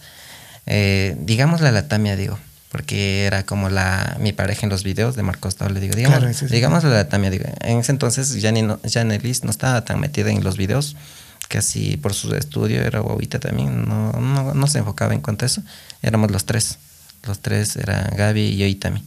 Digo, eh, ¿qué te parece? Le digo, si es que le proponemos a la Tami que grabe, pero sacándole el trabajo, digo, y los 400 que vienen de Marcos Otavalo, le demos completamente a ella. completamente. Y nosotros sobrevivimos de, ¿cómo es? Pues De- de, sponsor, medio. sponsor. Tres y medio que botaba unos 50 dolaritos. Digo, pero los 400 de- démosle a la Tamia. Y sobrevivimos de sponsor. Imagínate que dos sponsors, o sea, las tienditas que nos empezaran a contratar, digo, imagínate que nos den unos 200 eh, una semana, unos 200 que nos, dos sponsors al mes necesitábamos. para No que sacarte otros 400 Es- para cubrir eso, va a ser nuestro pago. Los 400 de la, del, eso va a ser para la Tamia, digo. Y eso muchas veces no le he dicho, muy capaz de enterar así, si es que eh, Tamia. Pero yo estaba votándolo todo, decía, todo lo que yo voy a ganar en la página le voy a dar a Tamia. Lo que pasa es que ya tenías tu, tu visión clara. Sí, y ya- decía, y es él que si logro claro. pararle al canal, decía, sí voy a hacer que se pare. Yo le voy a dar, yo le, y a la Tami le digo, ella trabajaba, si no me acuerdo, en una hostería, y le digo, Tami, le digo, quiero hacer algo, le digo, pero no sé si funcione, no sé si funcione, pero quiero arriesgarme. Grabemos así como hicimos todos los días. Ahorita estamos grabando un video a la semana, pero eh, grabemos todos los días, así como si fuera un trabajo, y yo te doy 400. O sea, el básico te pago. Bien. Y también me dice, no dice. O sea, eh, lo- me dijo, Sí no, me dijo que, sí. que, que, bueno, lo teníamos aquí en la entrevista que le, que le daba miedo. Y es obvio, ¿no? Sí, Porque entonces, si es un proyecto claro, que recién estaba empezando. Se fue a trabajar en una imprenta que le habían ofrecido lo mismo. Le habían ofrecido lo mismo. Cuando para mi canal eh, tenía que grabar, qué sé yo, unas 3, 4 horas y se iba. Ella no tenía que meter nada, eh, ni invertía para cámaras, ni, o sea, ni edición. Solo le estamos contratando de actriz. Actriz, decía, grabas y te vas. Principal, porque, La actriz te- principal. cla- te- porque tenía un jale eh, bastante Sí. fuerte. Sí, eh, sí, eh, y Cami, como tres y medio hacíamos, eh, y decía, a ti te pago eso, te pago eso, pero tú no vas, ya vas a tener tiempo para tus hijos. Yo intentando convencerle, decía, ya te pago los cuatro. Poder de convencimiento. Sí, ya te, pago los, los 400 que te digo, el básico, pero hagamos esto. Pero ven como si fuera, así como te vas a, a la hostería, ven todos los días y grabemos así. Y no tenía ni vehículos en ese entonces. Dice, no, dice. No, es que no me está diciendo algo seguro y ella te- estaba con deudas, etcétera. Ella también, Claro, ella también estaba Sí, estaba endeudadísima, me dijo. Entonces dijo, no. No, Entonces alguien le ofrece un trabajo en una imprenta, creo que era nuestra primera auspiciante, y le dice que venga a trabajar. Y ella decidió irse. De- se fue. Eso fue en junio. Junio, yo recuerdo junio, porque era por el aniversario de Pero Marcos sí, venía- sí te daba de vez en cuando ayuda para grabar videos. Sí, o sea, pero... O sea, eh, no lo que- estaba a tiempo completo contigo, pero sí, un Sí, sábado. lo que pasa es que en ese entonces empezó otro problema también, porque ella entraba a ocho y media y salía a siete de la noche. No. Seis y media, siete de la noche de la imprenta que le pagaban igual básico así. Y yo muchas veces le decía, pero yo te dije, trabajemos así. Pero bueno, pero yo estaba como que resignada a que ya cogió otro empleo y así, ¿no?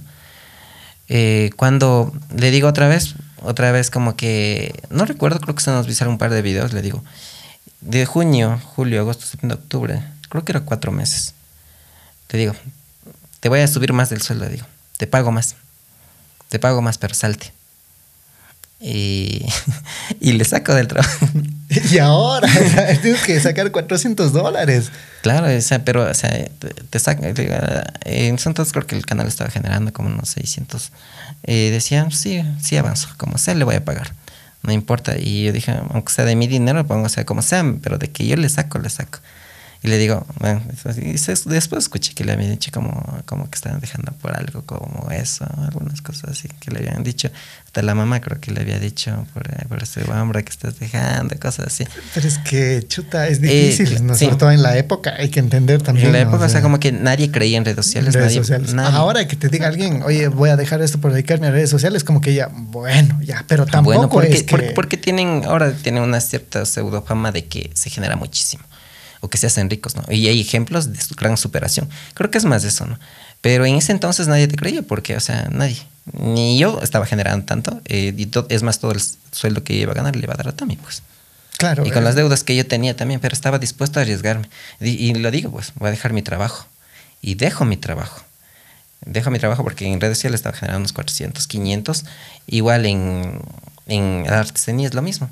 Entonces digo a la Daya, "Mm, vamos a meternos. Si la Tamia no quiere, nosotros nos metamos a tres y medio. Empezamos a hacer bromas, retos entre nosotros, ¿no? Y el canal empezó a crecer igual. Que se va a equilibrar en, ¿cómo se dice? En ingresos a Marcos Otavalo, que no hacíamos nada. Con el crecimiento de tres y medio, porque sin Tami, ¿no? Tres y medio, con el crecimiento de tres y medio, es que le saco a Tami y le digo, es que te voy a pagar más.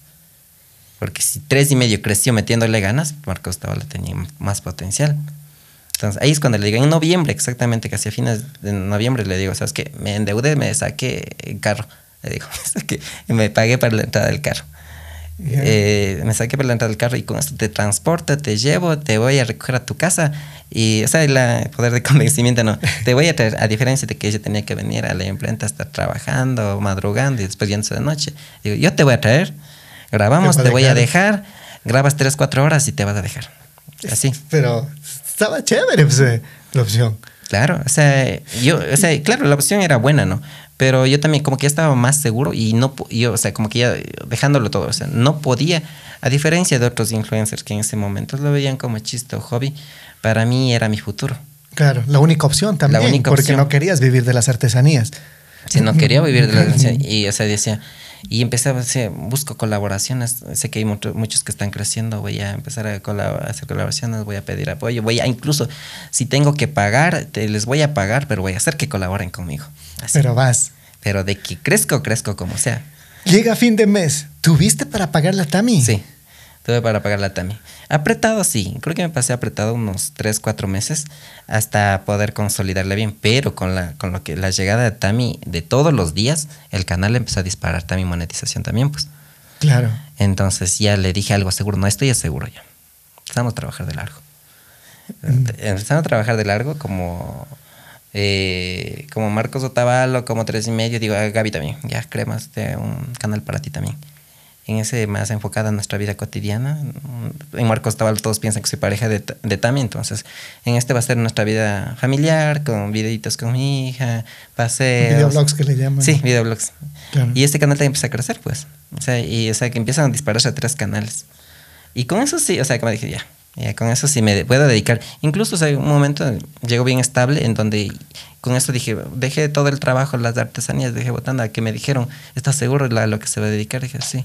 O sea, poniéndome contra todos, contra, puede ser hasta contra mis padres que posiblemente no creían en, en nada de eso porque es un- algo Es que completamente... son profesiones nuevas. Sí, o sea, Claro. nadie creía en eso, no, pero yo decidí correr el riesgo, entonces Y creo que eso también, de cierta manera, empezó a recompensar. Con tres canales bien posicionados, eh, pues no puedo decir gigantescos en suscriptores, porque cada seguimos intentando crecer hasta ahora, pero digamos que ya nos dio estabilidad económica. Ya estás más tranquilo, por ejemplo, ahora. Le sigues pagando a la Tami. Sí. ¿Le manejas tú el canal ahora de, de ella? Sí, o sea, trabaja, trabaja para mí directamente para Marcos Tabalo como actriz también, aparte, pero trabaja su página también. Porque sabíamos que, por ejemplo, ahora eh, eh, Marcos Otavalo ya no es creador de, de, contenido. Ahora hay esta eh, especie de, de, nuevas formas de, buscar ingresos que son las network. Sí, yo creo que, o sea, bueno, yo creo que uno siempre tiene que estar abierto a todo, ¿no? Y, o sea, yo no soy de las personas conformistas que dicen, ah, yo voy a quedarme en esto. O sea, como que si yo, si yo quisiera felicidad o estabilidad, estar tranquilo con las tres páginas, digamos, Marcos Otavalo, eh, Gaby Ruiz y tres y medio, yo me hubiera quedado así. Me hubiera quedado tranquilo, decía. Pero ¿qué pasa si algún rato caen las redes sociales, YouTube? Te o, hackean una página. Sí, ya me han pasado. Entonces, o sea, y cosas así que decía, no, toca tener algo estable, ¿no? Algo estable económicamente y toca seguir trabajando. No ser conformistas con que, ay, porque como es la fama es efímera. No sabemos cuánto nos durará, no sabemos qué tiempo estaremos en redes sociales. Cuando cometeremos un error en cuanto a eso, ¿no? Porque así como los seguidores vienen, es algo tan chiquito que uno dice posiblemente por error o porque le nace decir, porque es su forma de pensar, lo puede ser tomada mal. Entonces, uno está así mismo como está arriba, puede hacerle caer. ¿Cuántas páginas administras tú? Bastantes. pero, pero comenta, porque al fin y al cabo es tu trabajo, ¿no? Como 30. Como 30 páginas. ¿Cuántas personas trabajan para ti ahora? El Marcos Otavalo mm, de, mm, No podría decir exactamente nada, pero son bastantes por eso. no, no me he puesto a contar. No me he puesto a contar. o sea em, que en tu casa o tienes un departamento, una oficina aparte donde pasan todas las personas que trabajan. Sí, sí, Tengo, tengo editores, trabajadores de planta y así, ¿no? Pero mm, más, más creo que trabajo con personas de fuera. Digamos, como network, como te dices. Trabajo como network con, eh, con amigos que se dedican a lo mismo. Eh, personas chiquitas que están intentando iniciar en este mundo. Y eso.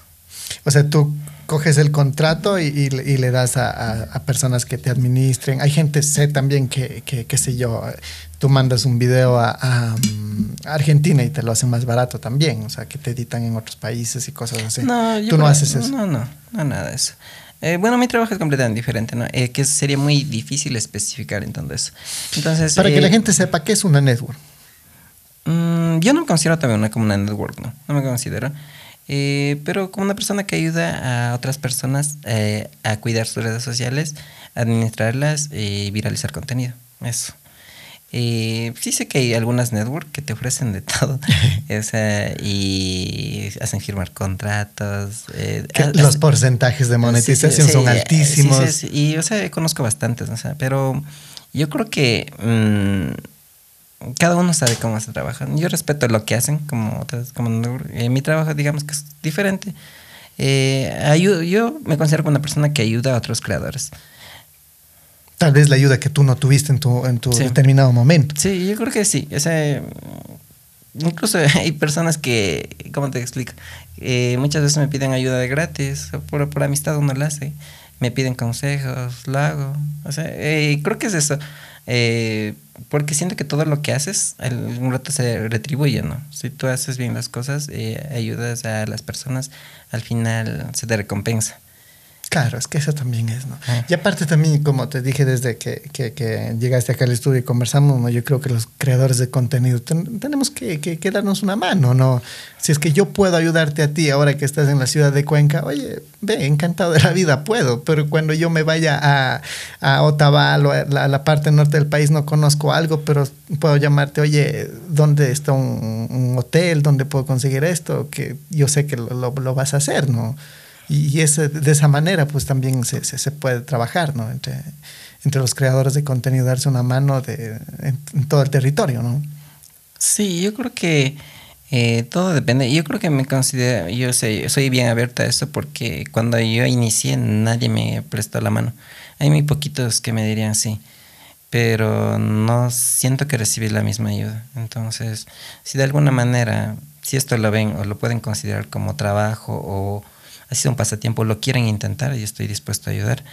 Eh, porque, como te digo, um, sí es mal visto muchas veces, ah, es que el, ahora mi hijo quiere ser influencer y eh, no, no quiero eso. Les achacan a los creadores de contenido. Pero como te digo, en, eh, yo creo que en redes sociales actualmente uno puede hacer de todo.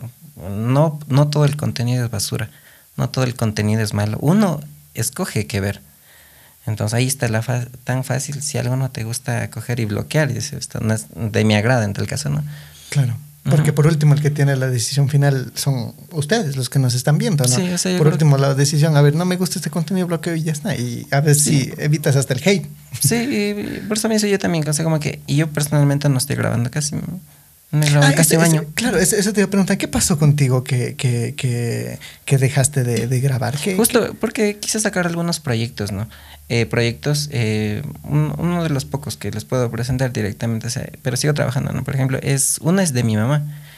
Eh, Que le va muy bien, por suerte. Sí, sí tiene bastante aquí el cariño hacia ella, es más que a mí. Entonces, eh, creo que si yo hubiera continuado en Marcos Otavalo grabando con la misma entereza, con las mismas ganas, posiblemente jamás lo hubieran conocido a mi mamá en redes sociales. Entonces quise enfocarme un poquito en tipos de proyectos. eh, también estoy intentando trabajar con proyectos con mi papá, otros proyectos con otros chicos. O sea, eh, eh, créeme que estoy metido en muchísimas cosas intentando ¿Y hacerlo. no te saturas? Eh, muchas veces sí, muchas veces sí, pero No, ¿qué, qué te dice tu esposa? Porque, por ejemplo, yo había una época que estaba saturado con trabajo, con otras cosas, pero había una época en que mi, en mi esposa me... Ya, párale. No puedes hacer Sí, todo. y- eh, creo que eh, sí me apoya, me apoya, dice, es lo que tú quieres, dice, es lo que tú quieres hacer, entonces te apoyo. Así como, así como qu- quisiste cuando, así como cuando intenta- intentaste crear tres y medio, me dijiste, entonces yo te apoyé, yo voy a estar ahí, y si caes, caemos juntos. A ver. Entonces, y si por, por algún motivo, o sea, yo no, yo no descarto, es más, o sea, y digo a las chicas, no, no se preocupen, esta semana yo voy a grabar, esta semana yo voy a grabar, siempre estoy así. Y sí, no descarto ¿no? directamente que yo vuelvo nuevamente a redes sociales porque un montón de ideas, tengo muchos me dicen, ah, es que no tienes ideas, ya, ya no sabes ni qué grabar, o sea, así. Pero no es tanto eso, no sé, porque las ganas están ahí. Solo que sí estoy enfocada en otras cositas que espero que salgan todo bien y, y si Dios quiere, pues ahí estaré siguiendo creando contenido. Porque Marcos Tabalo, a pesar de que digan, ¿por qué no suben videos? Hay todos los días casi contenido. Hay cuatro videos de la semana.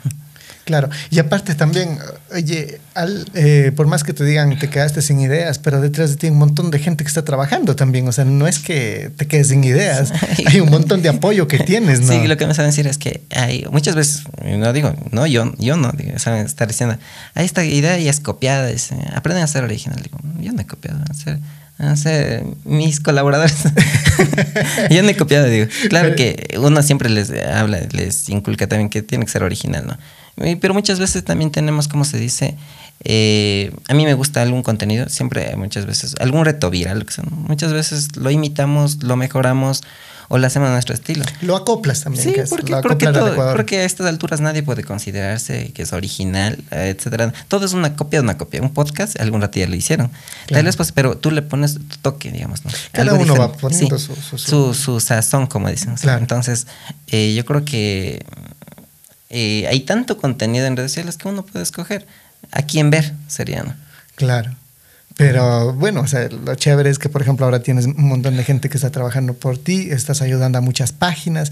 eh, y qué lindo que verte así. ¿Te imaginabas así hace un par de años ya en este, en, en- en verte como estás ahora? Mm, no. Porque ahora eres amigo de todos los youtubers, Sí. de todos los creadores de contenido, de la gran mayoría. ¿Qué te puedo decir? Un Sí. 50% por lo menos del país. Yo creo que sí.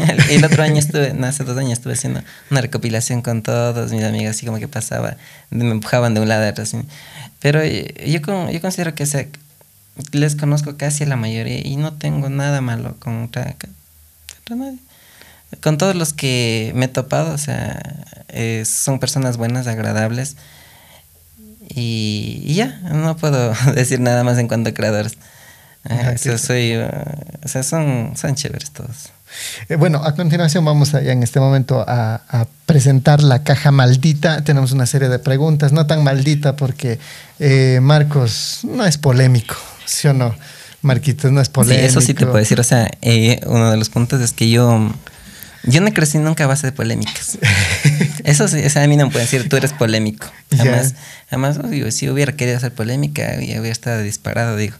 Cuando me, muchas veces me han jodido con Tamia, que siempre intentan hacer polémicas, si hubiera querido, eh, un montón de ideas que hubiera hecho, digo, a raíz de que me intentan solo joder. Sí, pero te hemos visto que definitivamente no eres polémico, eres, como decimos, mucha, muchos perfil bajo, ¿no? Así tranquilo, andas... eh, Sí, en lo mío, es casi ni hago ni historia, o sea, que estoy tranquilo. Eh, muchos me dicen... no contestan ni los WhatsApps. Te juro, así. O sea, yo soy así, o sea, pero creo que es mi personalidad misma, ¿no? Claro. Pero cuando, cuando, cuando puedo directamente, o sea, siempre, o sea, tampoco es que me desapego tanto de redes sociales, pero sí estoy ahí, siempre. Sí, vamos a ver a continuación las las preguntas básicas eh, em, que, que le vamos a hacer en este momento a, a Marcos Otavalo. Eh, ¿A quién sientes que, que le caes mal?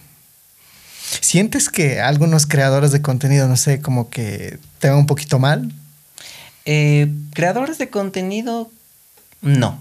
No sé, la verdad, no he tenido así un- con un choque que diga, a este man le caí mal. Eh, creo que sí caigo mal a algunos que, algunas personas, haters, puedo decirle, eh, personas que, o sea, no importa qué es lo que hagan en redes sociales, de desagradas, de desagradas. O sea, yo puedo estar salvando una vida, le caigo mal. Lo que pasa que en redes sociales eh, eso va a haber siempre, ¿no? O sea, nunca la gente está satisfecha. Sí. Veía, veía un, un, un video súper chévere que, no sé, de este creador, eh, Mr. Beats. Ah. El, el tipo estaba regalando operaciones ah, de los ojos, no me acuerdo, como a mil personas, una cosa así. La cuestión es que. Y aún así lo criticaba. Y, y- y la gente bravo, algunos, y otros dicen, no, pero es que, es que está mal porque solo hace eso para ser famoso. Oye, está regalando una operación a una persona que no Sí, tiene. Bueno, o sea, sí, y, es que es por todo. Por ejemplo, eh, muchas veces algunos videos los hemos enfocado en ayuda social. He ayudado a personas que se regalan dinero comprando cositas, algunas cosas que uno hace, ¿no? Y aún así te acaban porque dicen, ah, es que eh, solo lo haces por like, solo lo haces por fama, por ay, ay, si supieran que... ah, ¿cómo- cómo te digo? Siempre echando odio, ¿no? Siempre echando Claro. odio. Entonces, no importa qué es lo que hagas. Y si no lo haces, también te achacan diciendo, ay, ¿por qué no ayudan en vez de estar grabando sus cosas presumidos, bla, bla, bla? Eh, en vez de estar haciendo cosas, deberían hacer algo productivo. Tengo canales, tengo páginas que hacen cosas muy productivas, eh, que enseñan eh, de todo, ¿no? Eh, pero las personas... por ejemplo, el- la página de tu mamá te enseña a cocinar. Ah, me parece es muy genial. sí, es, es Ay, me una- encanta. es- es algo muy cultural, es algo bonito, ¿no? Sí, la página de mi mamá, te juro que es así. Eh, pero aún así me acaban, muchas veces me acaban, por ejemplo, dicen, ah, es que tu mamá vive así, bla, bla, bla", o sea, no tienen ni idea de todo lo que hago. A, a la gente nunca la puedes tener contentos a todos, Sí. ¿no? Pero yo, yo te pregunto a ti, ¿te afecta a ti ese tipo de comentarios? Eh, algunos, algunos, por ejemplo, algunos sí son, dema- cuando son demasiados hirientes, como si supieran ah, de nuestra vida. Creo que más me llega cuando... Como- a ver. cuando veo algún comentario de alguien conocido. Cuando Ah. de alguien que me haya conocido. Porque de ahí alguien desconocido, digo, chuta, ¿quién me también? conoce, no, no- me conoce. no está en la capacidad de emitir ¿qué un sé, ¿Qué sé decirles a las personas? Digo, ¿me has visto en persona? Me, muchas veces me tachan de engreído, de arrogante, eh, de que se ha crecido. Estoy seguro que en este video voy a decirlo así. Eh, estoy seguro, porque las personas, algunas te dicen así, y te van a decir, porque ya te me caíste por entrevistarles. Y esa- las personas no me conocen, digo, no me conocen. Si me conocieran, posiblemente cambiarían esa perspectiva que tienen conmigo. Pero es que no me conocen. Y tampoco creo que no va a haber la oportunidad nunca de conocerlo porque es un montón de gente. Por ejemplo, en mi página principal tengo 2.7 millones, que es imposible complacerle a todos. No, pues, es, es, es, es muy difícil, pero yo sí puedo dar fe que a una persona con dos horas de conversación en un podcast puedes conocerle mucho. Y yo sí puedo dar punto de opinión a las personas que han venido acá acerca de las personas que sí, sí, o sea, les, les lo puedo decir que sí los conozco y puedo emitir un buen Sí, comentario. es que, eh, sí, sí, Por ejemplo, chévere, sea. pa- no, para mí, eh, Marcos Otavalo, la conversación que tuvimos, genial. Yo puedo decir, Marcos Otavalo es chévere, eh, bacano. Entonces, creo que es eso, ¿no? O sea, nunca, nunca, como nunca me han tratado, siempre van a tener una mala opinión de mí. Lo que pasa es que también no les gusta, no sé, mucha gente como que, que se encierra en su círculo y hasta les da, como, no sé, envidia, le- qué sé yo, que tú te hayas comprado una casa, como que así, oye, no, Claro. es que ¿por qué se compró la Sí, casa? y es eso también, ¿no? e- El anhelo de toda familia creo que es comprarse una casa. O sea, yo tengo mi anhelo de algún día comprarme mi casa, tengo mi anhelo de, de comprarme un carro, tengo mi anhelo de irme de viaje con mi familia lejos algún día, ¿no? O sea, Claro, y uno puede hacer eso, ¿no? Y aún, así, y aún así te acaban, o sea, uno no puede presentar. Y si no haces, y si lo haces, y si lo haces, digamos, en una casita viejita, te dicen, eh, en vez de estar grabando videos, ponte a trabajar, y cosas. Te juro que, o sea, no hay forma de complacer a todos. Y entonces lo que, y yo incluso lo veo estadísticamente como se ve, por ejemplo, en YouTube, tengo el 95% de aceptación, digamos likes versus dislikes, o sea, siempre comparo eso. ¿no? Y mientras la mayoría del público me apoye, entonces voy a estar bien. Porque nunca voy a intentar, nunca voy a poder complacer a todos. Pero bueno, también hay que tener en cuenta también que a la larga los dislikes, los malos comentarios también te ayudan a crecer, las páginas, ¿no? O sea, afectan si es que lo pones a leer, te pones a leer y, y haces que eso te afecta, pero en... eh, Sí, es- sí, yo creo que es eso también. Porque imagínate, de 100 comentarios buenos, que estén unos 5, 3 malos, esos son los que te llegan. claro. Que te digan odioso, feo, o qué mal haces las cosas, me cae mal.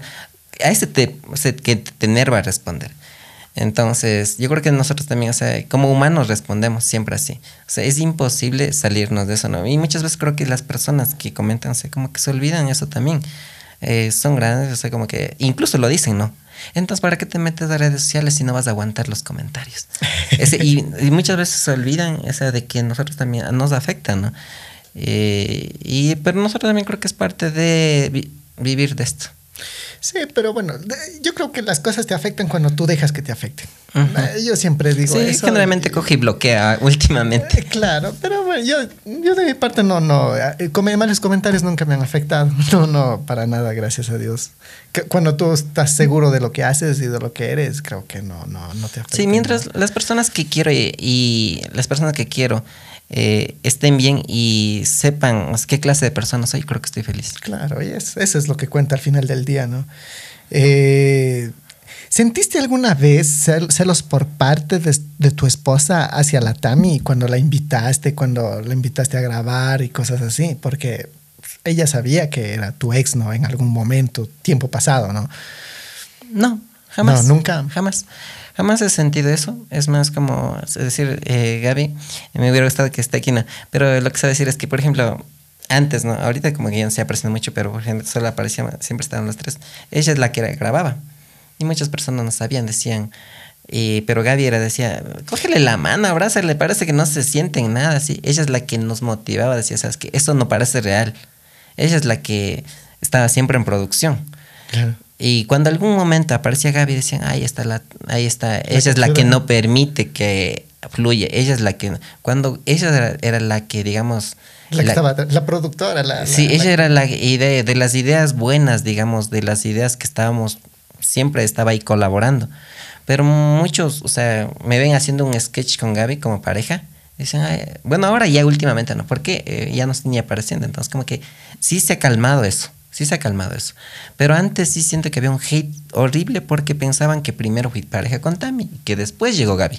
Porque conocieron primero los videos de Marcos Tabalo con Tami y después eh, se creó el canal de Gaby Ruiz, Vlogs, ¿no? Entonces Ya. decían, es que primero este chico era pareja de Tami, estaban casados con Tami y después eh, Gaby apareció Y le daban se, inventa, se inventaron un montón de historias que yo no sé ni de dónde sacar.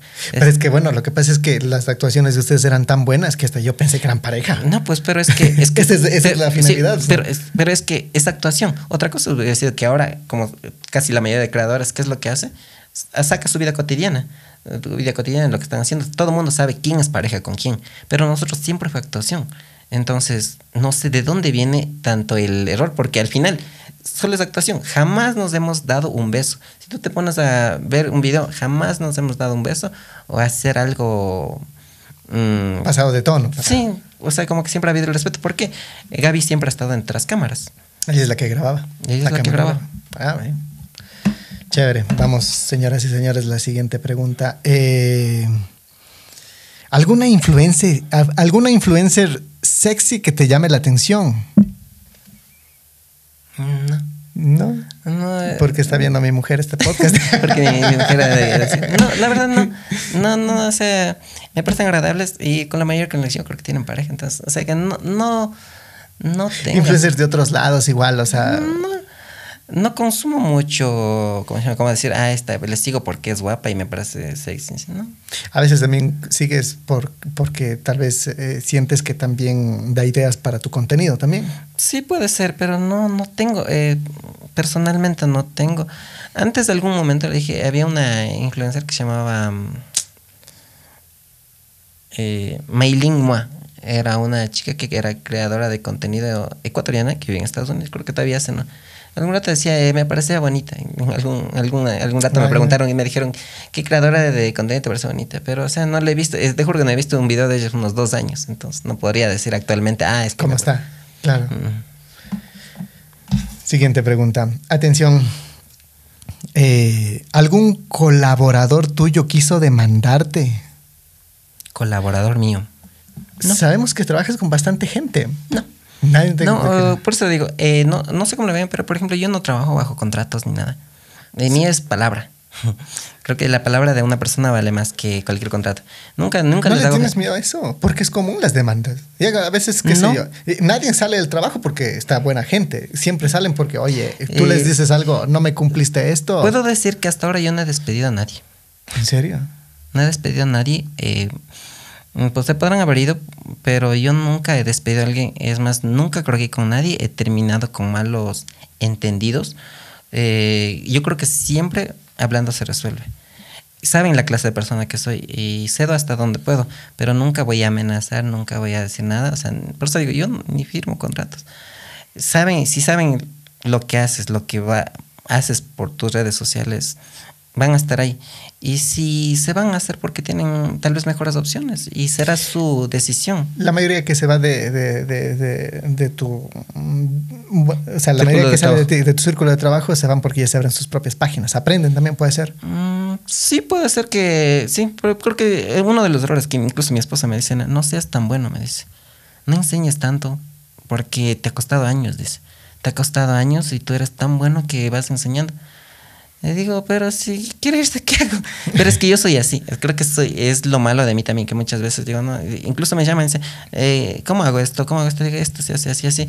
Otra cosa sería decir, ¿sabes? Que, es que no, no te voy a enseñar si no te cobro. Pero. No, sí, sí, he escuchado comentarios. Y hay gente que me ha dicho, no, yo le he llamado a Marco y me ha ayudado.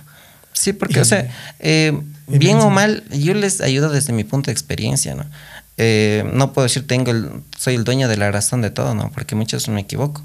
Pero puedo decir que sea, de todas mis redes sociales que trabajo, o sea, todas están bien, todas están bien, no tengo una que esté mal, decir, ¿sabes que está mal en mis redes sociales?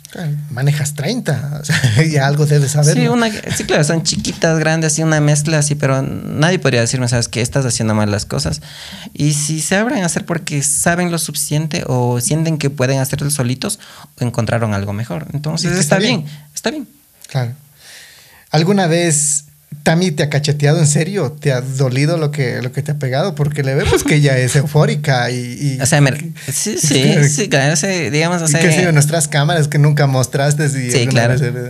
pero generalmente incluso en los videos antiguos cuando actuaba con ella, siempre poníamos tras cámaras al final, ¿no? Los bloopers. Entonces sí se nota que muchas veces nos dábamos tas así, y sí. Y te maltrataba. sí, y eso ella se puede decir que, dentro de actuación, sí.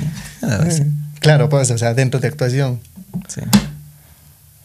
Eh, cuando estás chumado, ¿eres relajoso o cómo eres? Mm. Porque yo te veo tranquilo, te veo relajado, yo me imagino. Yo creo que, o sea, yo creo que sí soy diferente. ¿Qué te puedo decir? O sea, sí, eh, nadie me ha dicho, es que tú eres así como se llama, no, pero eh, creo que todo, todo el mundo tenemos un punto que, son, ¿cómo se puede decir? O sea, cambiamos. Eh, pero no sé, nadie me ha dicho es que eres relajoso, es que... ¿Cómo se llama? ¿Qué haces tú? Chupas, chupas y duermes. Sí, lo que sí sí creo que estoy es, picado. Como que, o sea, como que, vamos, vamos, sigamos, sigamos, creo que es. ¿Hasta, ¿hasta qué? ¿Te quedas hasta, dormido? Hasta dormir. creo, creo, que puede ser eso. No eres relajoso. No. Busca pleitos y esas cosas. No, no creo que no no sé, pues si algún rato me buscan será diferente. claro, creo que, eh, ¿cómo se dice? O sea, uno no, uno no puede, o sea, si alguien te busca, o sea, si alguien te golpea, tú no creo que puedes quedarte quieto, ahí se me va a quedar de brazos cruzados. Y sobre todo y peor, peor, toma. claro, no, o sea, ya uno, Una cosa es uno mismo ir buscando y se relaja, creo que es diferente. Claro, porque hay mucha gente que, oye, se toma los tragos y es otro. es totalmente lo contrario. Eh, si no fueras creador de contenido, ¿a qué actividad te dedicarías? Muy buena pregunta. Eh, eh, lo que pasa es que creo que todo nació aparte de eso. Ahora manejo páginas, creo páginas, páginas web, incluso. O sea, hago muchísimas cosas en realidad que no tienen idea. Muchos creen que. muchos incluso me han dicho, he visto que se es solo el que coge la cámara. Yo ni cojo cámara, les digo. Ya ni cojo cámara. No tienen idea de lo que yo hago. Entonces, pero todo creo que parte de eso. Entonces, no sabría decirte qué estuviera haciendo Posiblemente intentando música. ¿Seguirías en la parte musical? Sí, música. Y no sé si seguiría en las artesanías porque siento, y Gaby me decía, algún rato conversábamos, decía, ¿qué hubiera pasado si no hubieran sido las redes sociales? Digo, no sé, artesanías, pero en la pandemia nos hubiéramos acabado, dice. Ahí hubiéramos acabado. pero ustedes, ¿y en la pandemia ustedes cómo les fue mejor? Eh, creo que como creadores no fue ni bien mal. La verdad, muchos decían, ah, es que ahora todo el mundo les va a estar viendo. Pero no sentí un gran cambio. Es más, creo que nosotros nos mantuvimos, para salieron nuevos creadores y a raíz de la pandemia sé que salieron bastantes creadores. Claro, yo llegué tarde, yo salí ya cuando la pandemia había pasado y me empecé a dar cuenta. Cuando, cuando, cuando llegó la pandemia creo que muchos se dieron cuenta de que podía, de que de su potencial en redes, porque se pasaba en, la casa. Yo pasaba durmiendo en la casa. Tenía unas jornadas tan agotadoras que lo único que quería era descansar. Eh, ¿Dónde ganas más creando contenido? ¿Es en YouTube o en Facebook? Mm, Facebook. Facebook ahora. Facebook, sí. Mm, se puede decir que muchas veces le dejamos de lado un poquito YouTube. Cuando antes no nos hemos concentrado mucho en YouTube, pero seguimos creando contenido. Para las dos páginas. Sí, pero no, no, no le hemos dejado de lado, pero siento que sea como que las redes sociales van cambiando y uno tiene que adaptarse, ¿no? Si mañana aparece otra red social que monetice mejor que Facebook, que nos vamos hacia allá, pues toca intentarle. Eh, pero por el momento, los que trabajo son Facebook, YouTube, en Facebook, YouTube. ¿Y TikTok? No, yo no me considero TikTok. Y le he dicho muchas veces. Digo, y me dice, pero este, yo tengo un, un TikTok de 1.2 millones de seguidores y otro de que está a 12 mil de llegar al millón. Pero no porque yo sea TikToker. Eh, muchas veces que se yo coge el celular y le digo, mira, ahorita estoy con Mauri Garnica, etcétera y le gusta a la gente. Pero yo no es que esté haciendo el trend topic, que ah, sale algo, una música. Además, yo no sirvo, yo no puedo bailar, yo no sirvo para ¿No eres bailarín? No. Entonces, eh, creo que yo, yo no hago TikToks, no hago TikToks. Muchas veces subo mis historias que hago en Instagram. Es, es lo mismo que lo subo a TikTok. Si revisan, muchas veces es una video reacción. Eh, me, veo algo y reacciono y sonrío o muchas veces creo que es eso, ¿no? Es que Pero bueno, lo que pasa es que ya es tu jale también. Creo que o sea, que ya te ganaste tu nombre y ya la gente sabe quién es Marcos Otavalo y ya tienes como que un jale hacia, hacia tu página. o sea, siento que, o sea, si yo fuera TikToker, o sea, estuviera más grande, ¿no? Pero yo, muchas veces van a ver la constancia que lo subo. Subiré, subiré, algunas semanas me loco, subiré unos tres, dejo un mes. Y otra vez, y otra vez digo, ay, ahora sí voy a subir. Ya estoy a punto de. Mira, gente, me faltan 12 mil y no subo. Y no subo más de tres semanas, creo. Lo que pasa es que TikTok también no paga, ¿no? O sea, y eso es, creo que es, no, a veces uno no se motiva como que para crear. Sí, puede eh, ser, puede ser, porque por ejemplo en Facebook mismo soy bien constante. Hay videos diarios, digamos. Claro, Facebook, si no eres constante, mueres en Facebook. Sí, entonces videos diarios. Pero sí sé que TikTok es una plataforma bien viral. O sea, cualquier cosa. Yo no imagino cómo serán mis videos en cuanto a Facebook, en, en, TikTok. Pero creo que yo no quiero dispersar mi público. O sea, las vistas que podría tener en Facebook, no quiero subirles a TikTok. Ah, no. Eh, ¿Te ha pegado alguna vez tu mujer? No. Porque vemos, a ver, pintas así como que, así tú tranquilo, relajado, muchos mandarina dicen. Eh, por eso es la pregunta. No, yo creo que alguna vez una cachetada, nada más, o sea, una cachetada. Pero pues. porque me lo merecía. Sí, puede ser porque me lo merecía. Pero de ahí, no, mi esposa, o sea, siempre, incluso lo dicen, eh, cuando, cuando quiera hacer algo, mejor me alejo, dices. No quiero, ¿cómo se llama? Y, o sea, nunca hemos tenido ese, esos conflictos, peleas, discusiones, yo creo que como, cualquier. Como, pero de eso alzarnos la mano, nunca. Tú eres, pero así, aquí está, ¿eres mandarina? ¿cómo se dice? Yo no soy mandarina, sino que amo mucho a mi esposa. O sea, no. ¿Pintas en redes sociales, un- eh, lo que pintas en redes sociales es un personaje o eres así en la vida real? Eh, yo creo que soy diferente en la vida. Eh, no me considero mandarina. Es más, siento que me molesta, por ejemplo, cuando eh, siento esa au- autoridad sobre mí, eh, me molesta. Y creo que mi esposa también conoce sus límites. O sea, no es que me obliga. Yo me mm, yo lo digo, si yo cedo por algo, es porque la amo. No, no la hago porque sea mandarina. O sea, si en alguna discusión se da o algo me dice, o sea, yo no me considero mandarina. Pero no eres al nivel del personaje que, que, No. que muestras. No, para no, nada. no, para nada, o sea, para nada. Incluso si algún día tienes la oportunidad de entrevistar a mi esposa, te va a decir no. Ah, no, decir- cordialmente invitada acá. Te va a decir, no, él no es. Eh, Pensábamos que ibas a venir con tu esposa, también ya teníamos listo un banco de preguntas para ella también. No, no. Eh, Eso decía, no, ella, ella sabe que no soy. Definitivamente nada de mandarina. Eh, ¿Cómo te declaraste a, a tu, a tu esposa? Porque, oye, eres tímido. N- nunca me declaré. Oye, eh, ¿cómo es? Eh, Eres tímido. Eh, ¿qué, qué más? Eh, no bailas. Eso es decir, no baila. No bailas, porque muchos, ya porque somos tímidos, pero ya bailando, como que ya alguna, alguna entablas, eh, alguna conversación en tablas, ¿no? Mm, no, yo creo que puede ser mi carácter. eh, y le he dicho, creo que es eso.